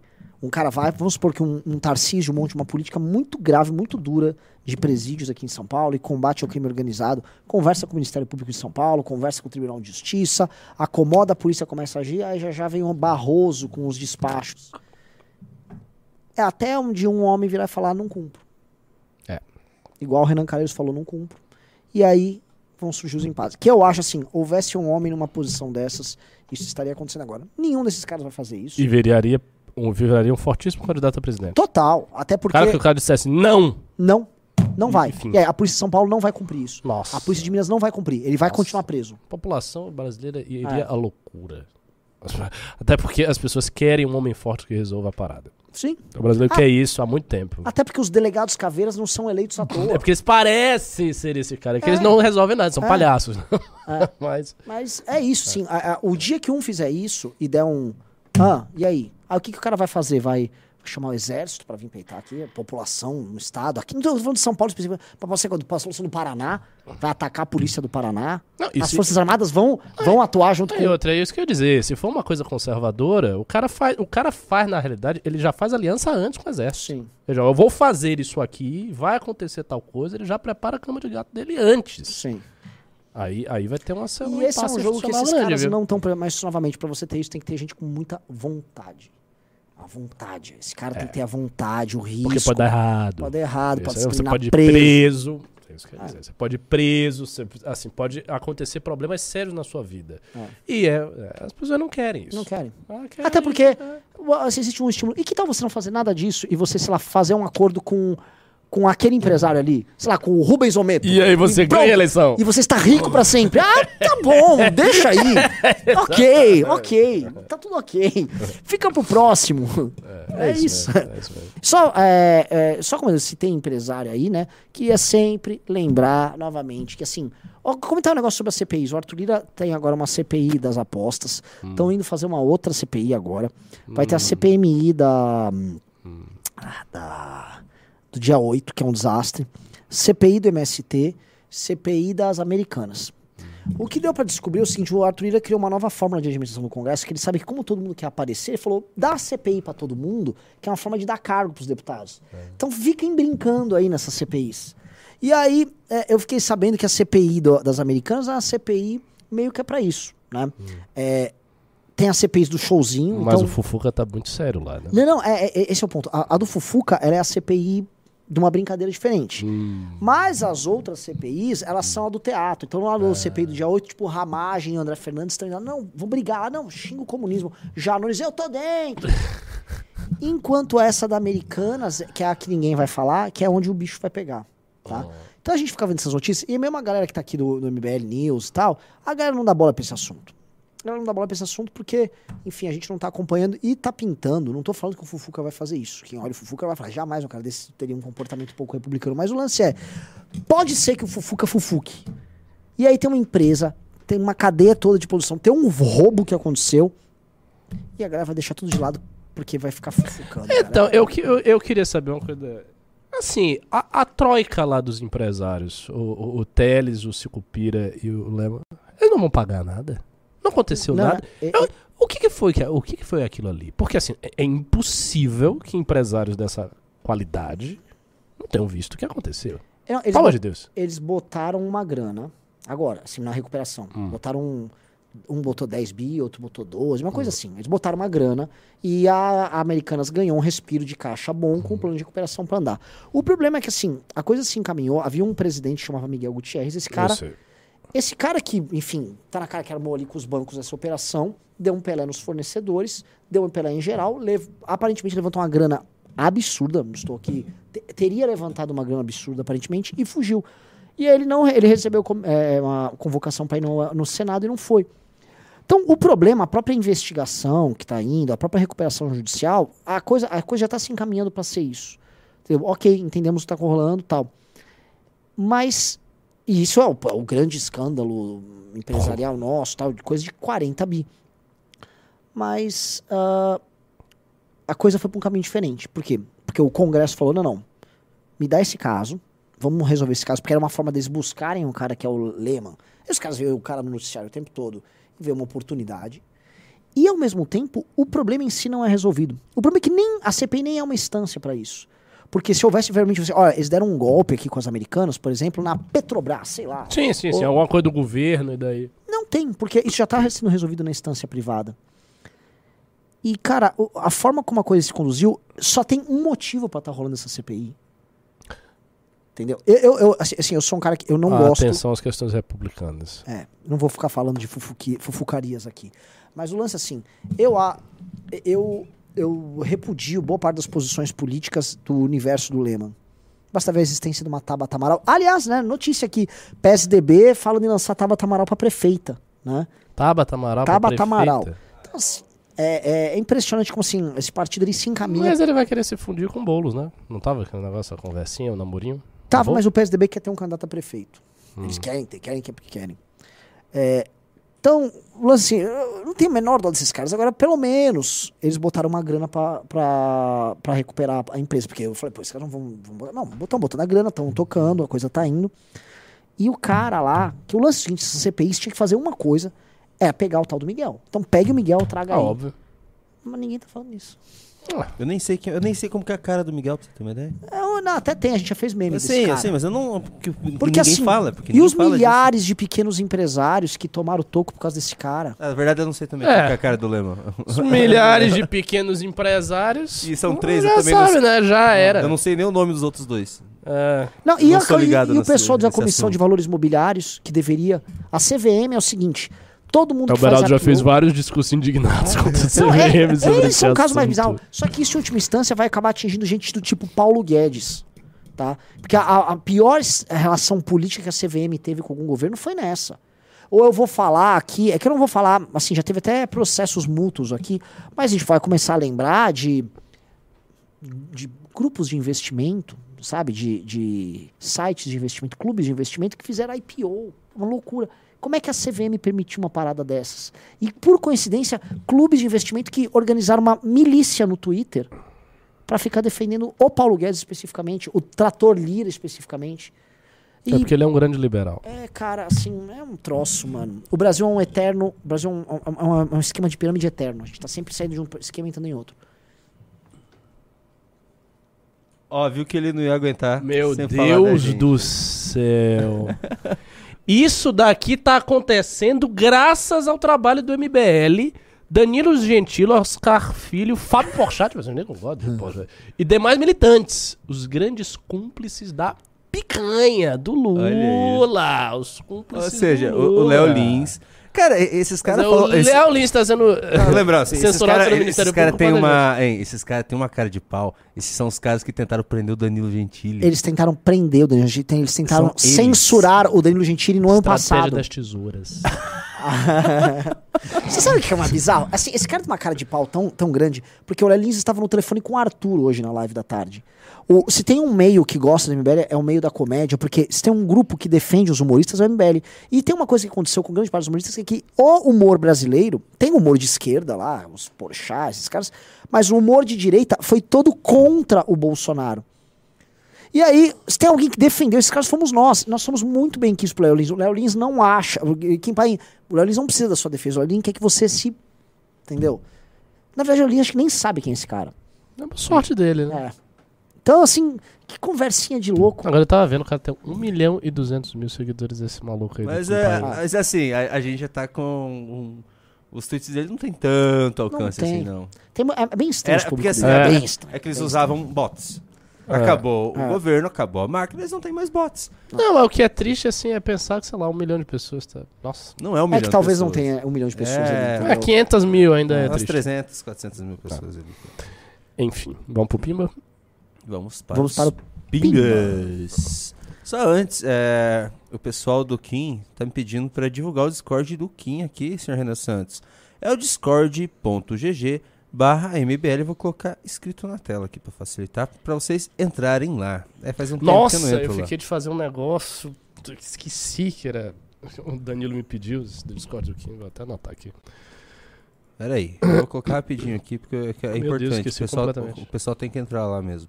É, se você está me assistindo, Danilo, eu realmente esqueci, mas eu vou fazer, viu?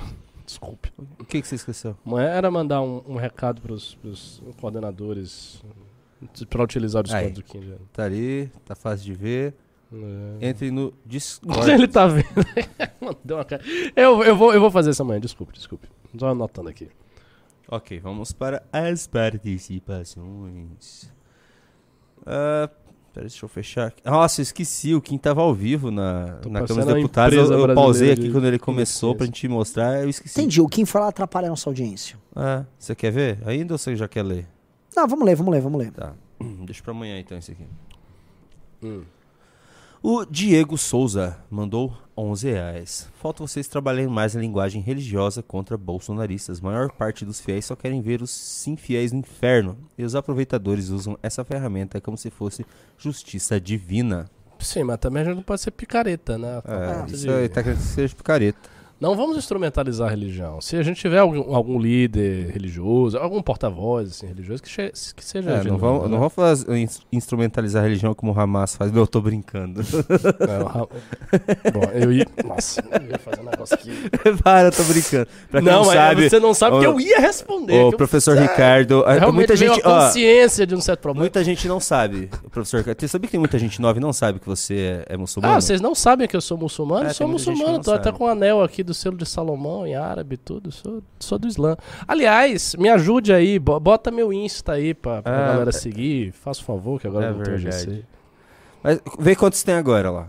Vê É? quantos tem agora também. É, vai, vai subir um pouquinho, mas a gente vai subindo. É, é- é sabe como é a galinha que come de, de, de grão-grão? Grão-grão enche o papo.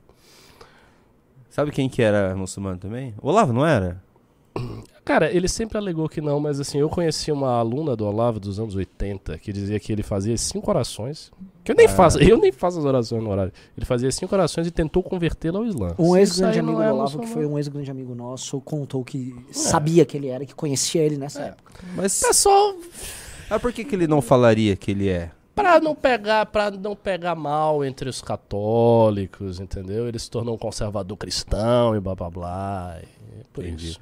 Tiago Medina mandou 11 reais. Com a decisão do TSE, o STF fica mais poderoso. Será que o Lula, em conluio com o STF, vai tentar virar o Congresso ao seu lado? Já que agora eles têm o poder de tirar mandatos? É, esse é um ponto que eu levantei lá na live da tarde, né? Porque com essa interpretação que houve do TSE, que é uma interpretação muito criativa, fica muito fácil ah, você derrubar qualquer mandato em qualquer lugar. Portanto, o que pode acontecer é o legislativo e o próprio executivo, com base nisso, vai argumentar, olha, até em defesa da, da separação dos poderes, vamos acabar com a lei da ficha limpa, pô. Que é uma coisa que eu já venho falando que vão fazer. Faz muito sentido. Muito Agora, interessante que você colocou Faz aí, muito sentido acabar com a lei da ficha limpa. Olha, com essa interpretação aqui, os deputados estão sob risco. E estão mesmo. Qualquer um está sob risco. É, Ô Ricardo, você não é protegido um pouco pra falar certas coisas? Porque é difícil alguém querer cancelar você se você vir com uma pauta moral mais forte. Começaram a te é é? cancelar, você fala, sou muçulmano. Não é, Eles você pode ser cancelam. muçulmano de Não, eu- esquerda. sou do MBL. Sendo do MBL, eu, eu, eu, eu, eu estou na posição mais frágil que existe. É o grupo mais atacado que tem. Não Ah. tem isso. Eu posso ser muçulmano, posso Será? ser preto, posso ser gordo, posso ser gay. Não, o Holiday era. O, o Holiday era negro e homossexual. Veja só, ele tava numa categoria, em tese, muito protegida. É. Cadê a proteção? Não, Era, era capitão do mato pra baixo. Alfa TV.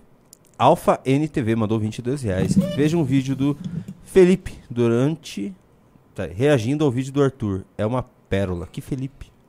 Nem sei quem I é. don't know. Samuel Bezerra Fúrio mandou 22 reais. Renan, você acha que é o momento de usar essa pauta do PL das fake news, mas decisões arbitrárias do STF para mobilizar o povo nas ruas? Todo movimento depende da sociedade civil. Grande oportunidade para o MBL crescer. Abraços. A gente já levantou todos esses problemas. Adoraria. Adoraria. Agora, a maior parte das pessoas iriam na rua vestida de verde e amarelo, com faixa Supremo ao Povo, com eh, liberdade para Jair Bolsonaro, porque já já o STF está tratando desse tema. Eh, liberdade para Daniel Silveira, eh, liberdade para Anderson, Anderson Torres. É essa, gente, pra entender, as pessoas que vão na rua são as pessoas mais engajadas. As pessoas mais engajadas ela, as pessoas mais engajadas estão nessa vibe. Essa é a vibe. Tem uma, a gente tá, pô, o MBL tá botando às vezes 5 mil, 6 mil, 7 mil pessoas ao vivo, beleza. Tem uma live aí do canal Revista Oeste, que é um hospício. E os temas tratados são esses. O, o- a turma da Revista Oeste vai pra rua. E ela vai pra rua tratar desses temas. Eu queria muito tratar, assim, Léo Lins, Dallagnol, censura, as pessoas tinham que ir pra rua por causa disso. Mas, Supremo é o povo, as pessoas vão falar. Por enquanto, realmente tá muito difícil. Você vai colocar alguma coisa, senhor Ricardo Almeida? É, não, não, não, não. Ele tem uma resposta. Do arroba. Ricardo Almeida do MBL. Do Eu Instagram. quero que você bote aqui Ricardo depois de você MBL. divulgar o Discord do Kim. Tá, então depois, eu- enquanto você estiver comentando no próximo chat, Tá, eu mudo aqui. então eu vou comentar bastante. Ok. Matheus Tom, Tomzak mandou É. 55 reais, um belo pimba. Tarcísio ganhou muita reputação positiva com o ministro que fazia as coisas acontecerem no governo Bolsonaro por toda a rede de influencers bolsonaristas durante quatro anos. Por isso conseguiu capital político para se eleger sem o trabalho de redes sociais. Claro. Ah. Ô, bem grande. Obrigado. ô, Obrigado, não, mas isso Ricardo é meu óbvio, não temos que analisar muito aí. Tá né, bom. mano? Sérgio Murilo Ferreira mandou 22 reais. Oi, gente, sou psicólogo e estou construindo aos poucos uma teoria sobre a importância do discurso no estabelecimento do poder. Eu Oi. acho que o discurso como instrumento de engajamento cria as condições para o poder. Como é? O discurso? Eu eu acho que o discurso como instrumento de engajamento cria as Ah, condições para o poder. Então, Sérgio Murilo Ferreira, ele manda. Ele, eu vou ler tudo junto, ele mandou vários seguidos. Eu mandei uma carta por e-mail falando isso. Será que tem um meio de eu mandar o conteúdo para vocês apreciarem? Estou ansioso com isso. Cheguei a falar pessoalmente sobre isso, de modo breve, com o Renan e o Arthur em Maringá, da urgência do livro amarelo. a gente vai começar. Vai começar. O Dr. Rancho mandou 5,50. Hipoteticamente, se o Brasil vendesse a Amazônia em troca de quitar nossa dívida interna, a direita ou a esquerda tocaria o barco para o primeiro mundo? Não, isso seria obviamente uma tragédia e uma loucura. isso você que- fala que é impossível. Que né? coisa. Eu acho que assim, direita e esquerda lutariam juntas pela primeira vez. No- se- defender a Amazônia, Claro. sinceramente, nem sei. Será? Eu acho porque assim, os, os É porque, comunistas assim, não vão é- querer é- entregar não, a mas Essa é uma Amazônia. hipótese tão absurda. É, eu sei. o Brasil É, vai arrancar um pedaço do território, não existe isso. É absurdo. Apesar que já aconteceu É porque- no por isso que é passado, século XIX, de vez em quando acontecia isso. Né? A gente comprou um pedaço da. Bolívia, não foi da Bolívia a Sim. Do, virou Acre. O Acre. É. E a gente- Não serviu pra E nada. se a né? gente pegasse, esse- e se a É, gente pegasse esses sacaneando, plastinas de volta? Ó, mas Junito, acabei, desculpa, eu tava. Porque eu eu mandei pra você agora, Junito. É, pra você botar um videozinho aí na tela bem curto, bem curto, só avisando pra galera que foi sorteado e tal, que o que, que tá chegando já tá terminando ali. Pera A aí. gente nem precisa de botar, de botar o fone, é só botar ali, ó. Galera vai ser entregue. Inclusive, cara, essa primeira tiragem a gente teve que aumentar. Uhum. Lembra que tinha uma meta de chegar a uma tiragem de mil já? Não, essa aqui é a essa- primeira. O Arthur mantendo o detalhe vai ter que aumentar pra Sim. 20 mil. Ó, ó, ó o que tá rolando. Bonito aí. Caramba! Eu nunca tinha visto. Sendo feito. Olha lá, né? olha lá as É páginas. legal, é. Que legal. Bela capa. É, é. Boa, Renan, eu vou deixar Imagina, passar. estão saindo também. mil dessas. Imagina quando for 5 mil saindo dessa máquina. Vamos Mil, já, já chegou na mil? É, é, Tiragem. O mil, a- a- a mil era, era meta do quê?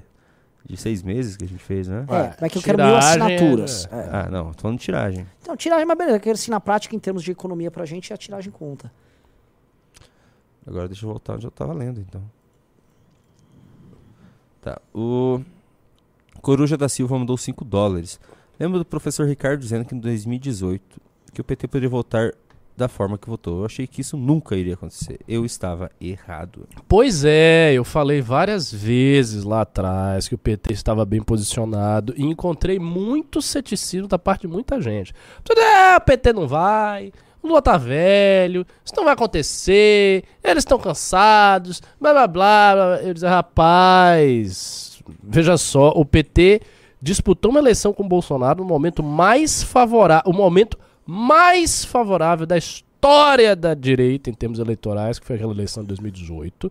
E o PT começou a emparelhar com o Bolsonaro no final da campanha. Sim. Com o Haddad, que era um poste que não tem carisma, que veio de uma eleição né, de, de, de prefeito de São Paulo que foi derrotado. Ou seja, com todos os termos muito complicados ali pra ele. E, no entanto, o PT estava posicionado. Aí eu pensei, pô, se, o, se o acontece do Lula vir, sair, sair, tá, esse cara vai ganhar. E foi o que aconteceu, né? Ricardo Almeida. Hum. Agora tá ali na tela. o Arroba Ricardo Almeida. Oh, obrigado, Juninho. Porque você. Entrem! Entrem que eu estou fazendo algumas coisas. Em breve eu vou estar comprando um celular novo para fazer vídeos. Ah, entre no mundo da Apple. Ah, você quer fazer vídeos? Seja um iPhone. É, né? mas é o iPhone. eu Tem que ser, tem que eu ser, sei, mas agora mas eu, eu, eu, Mas, eu- mas tem mas certeza? eu comprei um computador caro para jogar. Ah, Ah, Primeiro Ô, os jogos de PC, depois o conteúdo. O Conteúdo. Mas você é tem certeza que você quer comprar um celular pra gravar? Você não vai ter É. um burnout? Ah, vou. Eu vou ter. Cara, eu já tenho insônia, né? Eu vou poder gravar muito. Se Ricardo, bem que a minha insônia tá melhorando. você né? conhece Elden Ring, Ricardo? Conheço o jogo. Então, eu, eu Mas eu vendo- não tenho como jogar porque é muito difícil. Eu vou ser humilhado constantemente. Tipo Dark Souls. é, Não é pra mim. Eu sou um jogador casual, não sou que nem o Juninho. Eu vi, eu tava vendo um podcast, eu sou muito crítico de games aqui, o Junito sabe, mas eu vi um podcast, aí agora eu queria jogar pra você, porque os caras estavam comparando Elden Ring com Júlio Zévola e Exildo.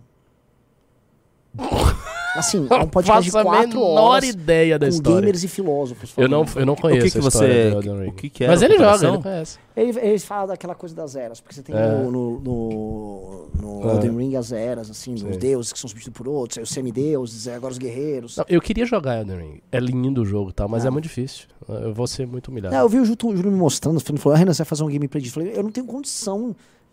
É engraçado fazer um gameplay quando você Ah, joga mal. pra Ah. jogar Dark Souls. Pra Nossa. do primeiro boss, só isso. É, é. É só isso. Não, a gente tem que fazer o seguinte: a gente tem que jogar todos um jogo chamado Chivalry. Jogar Chivalry 2, que é um jogo medieval. Que você tá Hum, com é os- aquele que aquele você é tá- legal, é, você é. mata os outros. Mas tem um que é mais sofisticado, que é o 2. Que tá lindo, que tem mais movimentos e tal. Esse jogo é legal. Vamos Bota todo lá. mundo pra Va- jogar Vamos isso aí. voltar? Vamos lá. Senão me deu vontade de jogar agora. Fuma... Fumamafu. Mandou- Fumamafu. Fumamafu. Mandou 22 reais. O Arthur já deu esse furo ao vivo à tarde. Ele ligou para o Léo e ele falou isso. É, o Arthur de tarde tava muito inspirado, né? Não, brilhou demais. Falou com o Dallagnol, falou com o Léo Lins. Quem que, você, quem que você tinha que ter ligado para conseguir audiência? Ah, não vou falar. Liga pro. Liga pro Elon Musk no próximo. Thiago Henrique mandou 10 reais. Ainda sobre o Léo Lins, a justiça também passou uma lista de temas que não se pode fazer piadas, ou seja, censura Eles prévia. passaram uma lista de temas. Caramba. É, tem censura Imagina. prévia Ó, agora. é aqui, aqui, aqui. Isso aqui você não faz piada. Isso é absurdo. Absurdo. Não, não, não pode. Não, não tem mais como. Tem que. Não tá mais. Não, não tem mais como, cara. É, amigo, nós estamos Já foi apenas longe nos demais. 30 anos. A gente é jo- jovem relativamente. Cara, a Imagina gente- quando a gente tiver 60. Você não parar isso. Vem, vem General Roberto, pelo amor de Deus. Alisson Calma, Medeiros mandou 5,50. Júnior. Mas vai poder fazer piada com cristão Jesus. Vocês têm que. Vocês têm que ter representantes católicos e protestantes. E É, muçulmanos? mas então, ah, mas aí vem a questão. Ah, a bancada evangélica é bem grande, né? Ela não serve Cadê pra os nada. caras? Serve pra nada. Pô, os, os caras poderiam mobilizar, fazer um negócio. Que Ricardo. negócio é esse? Vamos falar a verdade. Eu sei que não sei, eu sei, eu não, não, não, eu sei. sei, eu sei. eu sei. É que você tá falando. é que o exemplo é mais absurdo. A gente teve que gastar boa parte da nossa mobilização em virar os caras dos evangélicos a não votar no pé da censura. Eles estavam do outro lado. Ah, né? cê- é, é só pra gente lembrar que, assim, não é que eles não são, eles não servem pra nada. Eles estavam do outro lado. Ah, A gente é- teve que trazer pra cá. foi interessante você entrar nesse assunto. Eu esqueci de mostrar uma notícia pra você. Hum. Era? Deixa eu ver se eu acho aqui. É, ah, basicamente eles, eles colocaram um trecho né, para passar aquela parte da, dos direitos autorais e para jornal, Hum. do PL da censura. Agora eles colocaram também de pastor evangélico para ganhar dinheiro com no Como é trecho. é? Mas, mas como assim? Agora o pastor evangélico não é um jornal. Mas agora eles colocaram no projeto. Não, mas como? O cara vai ganhar a partir do quê? É, se reproduzirem A algum Bíblia. um discurso dele, alguma pregação dele, vai ter Ah, que ele pagar. também ganha. Ah, agora tá certo. Agora, agora vamos apoiar o projeto. Aqui, achei. Porque agora, o, sei lá, o- os. pa- Ah, meu Deus do céu, cara. É muito, isso é muito engraçado, cara. E aí, vocês acham que agora passa? Ai, meu Deus. Agora passa muito fácil. Eu não acredito. Mas essa, essa parte, energia, mas né, essa cara? parte eu, eu quero que passa. Essa parte é a única parte que eu, eu- que eu apoio do projeto. Não, agora que o catolicismo vai crescer, né? Porque, enfim. Sim, não, assim, e, agora que o pessoal vai parar de ler jornal, porque o Google não vai ficar pagando à toa jornalista e vai ficar pagando. Ou o É. Spotify vai ficar pagando artista à toa. É, isso é verdade. Eles vão tirar. Isso é verdade. Eles vão tirar o alcance. Esses caras vão se ferrar. Eu tô super a Isso favor é, desse isso, é, projeto. isso é um bom ponto mesmo. Olha aqui. Câmara inclui remuneração a Nossa, pastores em pele isso- da fake news. Que é isso? A Câmara se articula para votar nessa quarta-feira, 17, regime de urgência de um projeto de lei sobre direito. Tra... Eu não acredito que a cena a nova projeto. Cara, tipo assim, chegou lá o, o- os caras. O, o, o cara do Republicanos, né? o Marcos Pereira, como é que Pereira. resolve? Não, e se você der uma grana pros seus pastores? Ah, é só remunerar? Que ah, tá beleza. Os caras são muito, eles são muito safados aqui. É muito safado. Pô, é Ricardo, veja que a gente tava entrando nesse é assunto. muito ostensivo, velho. Ó, ó quem tá aí no meio. Meu grande Omar Nascimento. Dá mais espaço aos religiosos na lei do direito Ah. autoral. A proposta do deputado ao qual isso não teve acesso modifica e inclui trechos de artigo, tá, tá, blá, blá, blá. Ó, o texto passa a considerar artistas, intérpretes ou executantes, todos os autores, cantores, músicos, bailarinos ou outras pessoas que representem um papel em obras religiosas. A legislação hoje só considera atividades Mas, mas, literárias. pera, ou isso é pra artísticas. qual parte, assim? É, é- é- É é eles, parte- eles, é, que eles- Não, não é eles- a parte de divulgação de jornalista. Essa aqui é a, de remuneração de jornalista. Essa é a parte de aumentar o share dos artistas, Ah, que é do Spotify. mesmo. Essa é a parte do Spotify. Ah, Que é, isso que é a parte, mesmo. por exemplo, que o Nando Reis estava indo ganhar dinheiro. Lá, que a Marisa Monte foram pedir. Uhum. Aí os cantores evangélicos, os pastores falaram, mas eu não tô cantando, mas eu tô pregando. Pregando. Vamos, me dá uma grana aí. Me dá um, din dá um din-din aí, pai. Eu quero uma grana aí. Cara, eu tenho medo. O pessoal do chat começa com os urgentes ali. A maioria das vezes é. Estão zoando a gente. Isso foi o urgente deles? Não, Não, não. eu tô procurando O tá Collor. falando que o Collor aqui. foi preso, condenado. É, não deve ter acontecido Deixa eu nada com o Collor. Collor. Tem ser no Twitter. Pô, agora é- muita é gente tá falando isso, realmente. Collor está sendo condenado, o Collor foi preso, o Collor foi preso. Pelo Já- que que Faquin vota para condenar Collor à prisão. O ministro do STF também votou para condenar os outros dois réus. Que tá, tá 2 a 0 para a prisão do Collor. Por quê? Eu não sei. Ah, Eu nem sabia que tinha, tinha um Motivo tem, né? Porque, ó, Moraes e Faquin votam para... Ah, sim, se o Moraes votou para condenar, tá condenado. Nossa, 33 mas tá prisão. tipo. O negócio tá, tá estranho, viu? As coisas estão esquisitas aí, viu? Porque assim, Deltan caçado, o Collor É. preso, assim, tá. é um no cravo na ferradura, né? Rapaz, eu vou ficar. É, Daqui a pouco lembrando você que vai o... pra cadeia. é. viu? É, corrupção pati... Ah, assim, Eu é- avisei! Nossa, até- Vamos comemorar! Assim, alguma coisa Ei, aconteceu, porque assim, ele tá sendo acusado de coisas que todos os caras lá são acusados. É, né? eu sei, mas é isso. Corrupção, passiva, lavagem de dinheiro. Tá... Então, mas é estranho porque as coisas estão acontecendo num ritmo acelerado, Tá né? estranho, né, cara? E eles vão tirar mesmo o mandato do Moro? Ah, Estão se sim. articulando pra isso? Sim. Acho que é, quase certo. Rapaz. O Arthur deu furo ao vivo, é. E alguém vai dizer que foi perseguição das esquerdas ao Moro? É um pedido do PL pra entrar um bolsonarista no lugar. E eu vou falar, no caso do Moro não é igual ao caso do Deltan. O Deltan tava ali meio... O do Moro é... Opa, vai entrar um cara do mito no lugar. Os bolsonaristas... Acho que eles vão, assim, ostensivamente É. apoiar isso. Porque o Moro, inclusive, foi muito mais atacado do que o Deltan, porque tá no governo, saiu. Muito, etc. muito, muito, muito. Mas assim, a população em si, a galera que Não vai ver dessa forma. Não vai ver, não. Dejan Vasconcelos mandou 5,50, não falou nada. O Alisson Menezes mandou 5,50 e falou: e os shows de funk que tem apologia a crime? Como que esses juízes vão lidar? Liberdade de expressão total e restrita. São artistas. São cantores que expressam a voz do povo. Diogo Ricardo mandou 5,50. Me sinto no filme Equilibrium, onde toda a cultura, música é censurada em troca da paz. Conhece esse filme? Não. O melhor desse. É, assim, é, é tipo uma distopia, mas o melhor desse filme é, é o. Eles, eles lutam um negócio chamado Gantaka, eu acho, que é uma mistura de karatê com arma. Daí o cara começa. Pá, pá, pá, pá. Ele não toma tira, é muito louco, cara. É interessante. Assim, cara, é muito divertido. Tá na Netflix, em algum lugar assim? Deve ter equilíbrio. É muito divertido esse filme, cara. É. Nós vamos que já tá tarde. Rafa comer. Brix mandou 5. Aí, ó. Minha perna. Vai, vai comer então. Aqui com o Renan. vai, vai, filho. Rafa Brix mandou 5,50. Eu vou- tirar o negócio da tela aqui. Não, não, não, não, não. Ok, ok. Reage ao presidente do Chile entalando uma. Em, não, entalando em um tobogã infantil? Ô, louco. O Godric. Amanhã a gente reage a isso. Pô, também esses memes aí, eu vou reagir num tobogã infantil, o cara entalando, É, é, o, o que? Renato Batista. Ah, deve ser legal. Ô, coitado do Renato. LG Games mandou. L Games mandou 11 reais. Os deputados estão de joelhos para o Supremo, não é de hoje. Na votação do impeachment, Lewandowski rasgou a Constituição na cara de todos eles. E com processos pendentes lá, ainda tiveram que elogiá-lo. O Gustavo Jitsushako mandou 5,50. Faltam tiradentes e gente. Faltam tiradentes e gente de culhões para aguentar e peitar esse sistema. O Olavo Mendes mandou 11 reais. A análise do Ricardo sobre o novo sacramento é perfeita. Vai em qualquer página que criticou de leve a censura do Aula Lins. O povo incrédulo que alguém defende ele como se fosse um herege.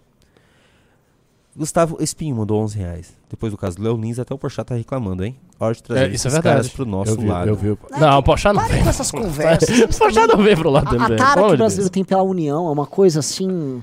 E é um povo profundamente invejoso e filho da É, puta. E a mata sempre procurando união. É, É, união aqui, enquanto eu... impressionante. Ô, conf- eu falei hoje à tarde, confia em nós. Não tem que unir com ninguém, não. a tem gente que vai unir. fazer Para esse de trabalho. se unir, Não, cara. outra coisa, o Pochá não quer se unir ao MBL. Tá lá o Pochá pensando, poxa, o que, que eu vou fazer? Vou me unir ao MBL. O Borno 16 mandou 11 reais. Além de Mamonas Assassinas, teve o caso da banda UDR, que foi condenada em 2016 pela Justiça de Minas Gerais. Ela só fazia sátiras muito pesadas. Era pesadão. o Era. É? Não conheço. Eram os inimigos do Bonde Era Rolê. os inimigos do bonde do rolê. Era o bonde do rolê sem filtro.